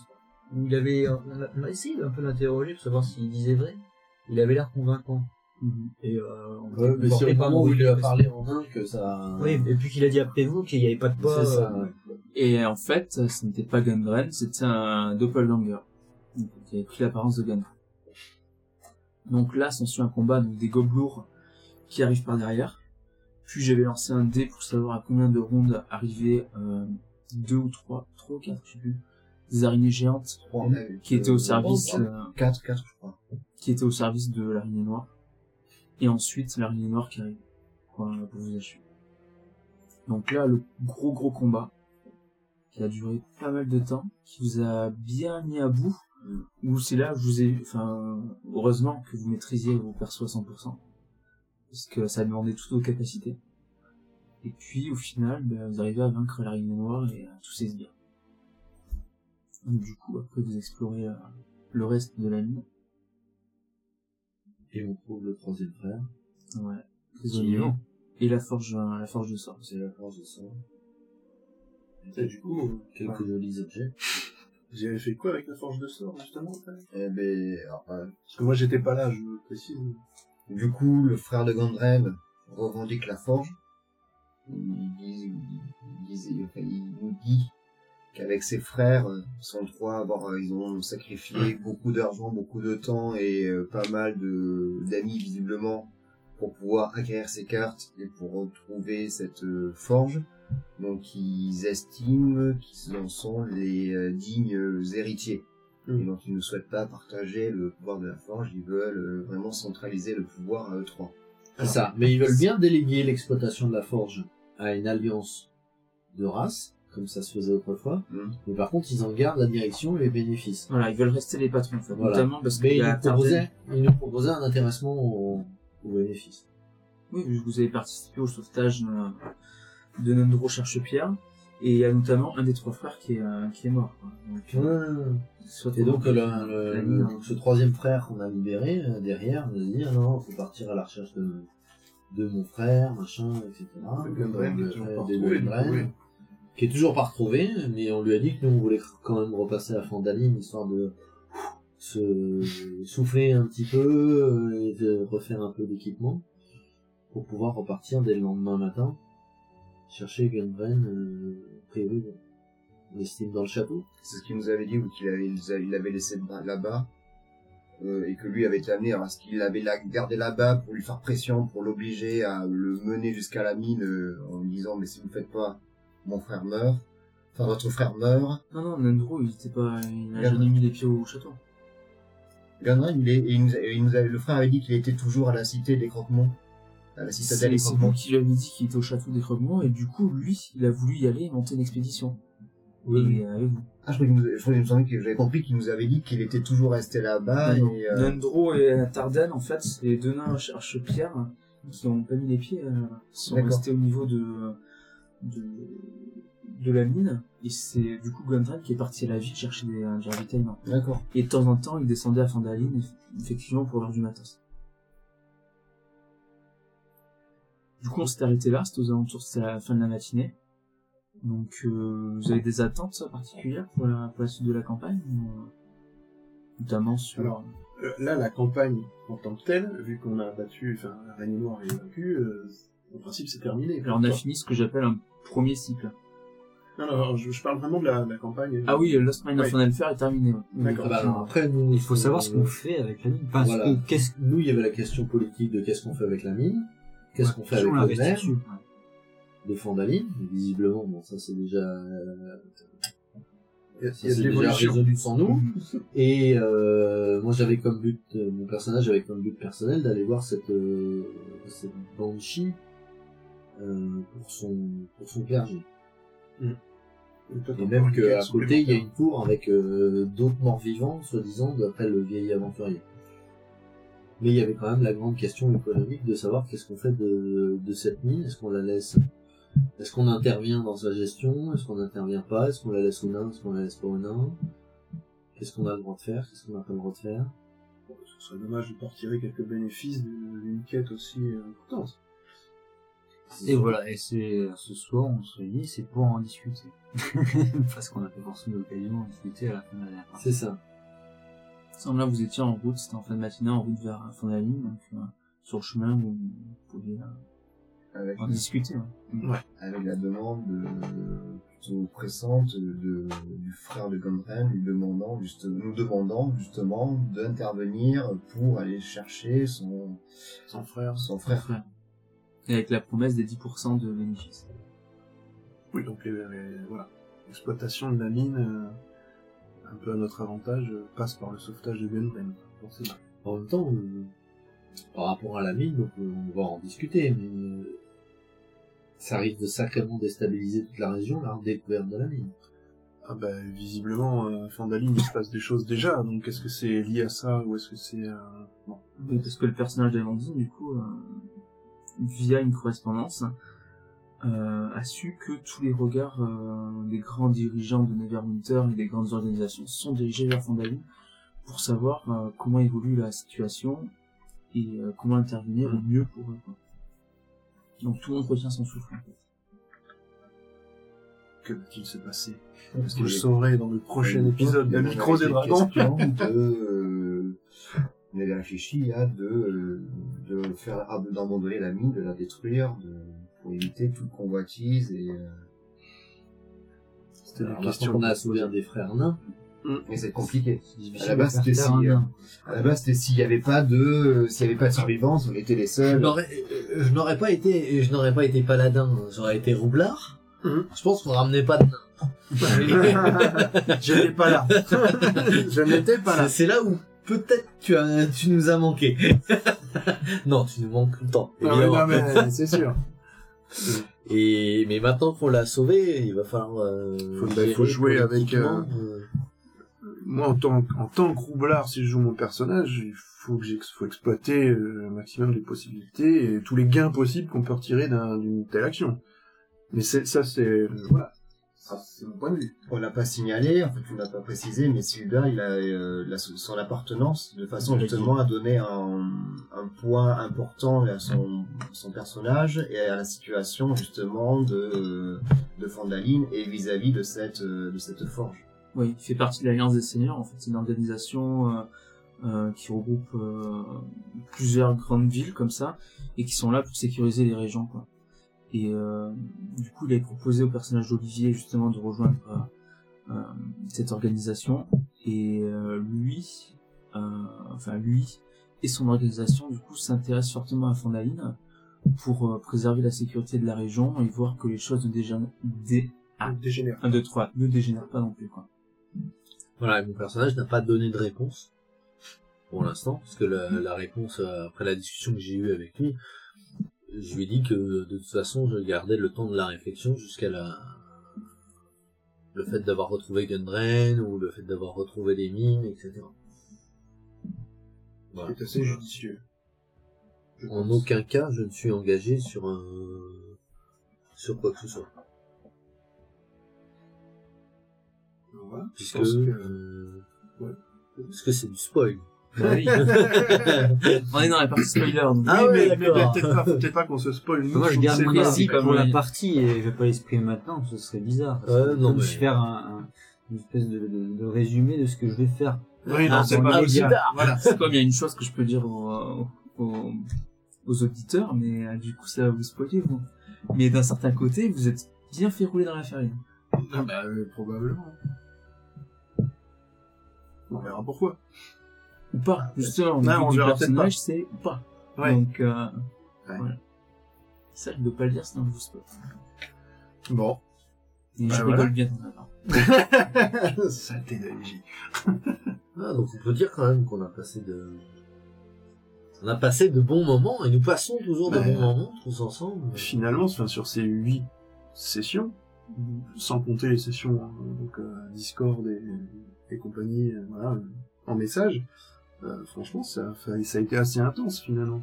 Il s'est passé beaucoup, beaucoup de choses. Euh, il y a du vécu, quoi. Et pourtant, on est que niveau 4, quoi. C'est pas non plus... Euh, 8 sessions, c'est pas mal. Enfin, je trouve. Après, c'est vrai que moi, je j'ai pas l'habitude de jouer, donc je me rends pas compte de ce que peut être une campagne et comment ça évolue. Est-ce que ça a été vite ou est-ce que c'était très... Après, les premiers niveaux sont très vite à passer. Hein. C'est Oui, des ouais, stats d'XP euh, très faibles. Bon, c'est à partir du niveau 4, ben à partir du niveau 4, passer le niveau 5, c'est C'est déjà, déjà beaucoup plus long. Ouais. Mm. Sur le niveau 5, c'est un palier. ATD 5, c'est un palier où vous gagnez en puissance, mais du coup, forcément, le niveau 6, c'est encore plus loin, etc. Mm. On monte très vite les bas, les bas niveaux, mais après, va être plus compliqué. ouais. On a fait le tour. Ça vous va? Eh ben, on va conclure euh, cette émission de Micros et Dragons, en espérant que ça vous ait plu.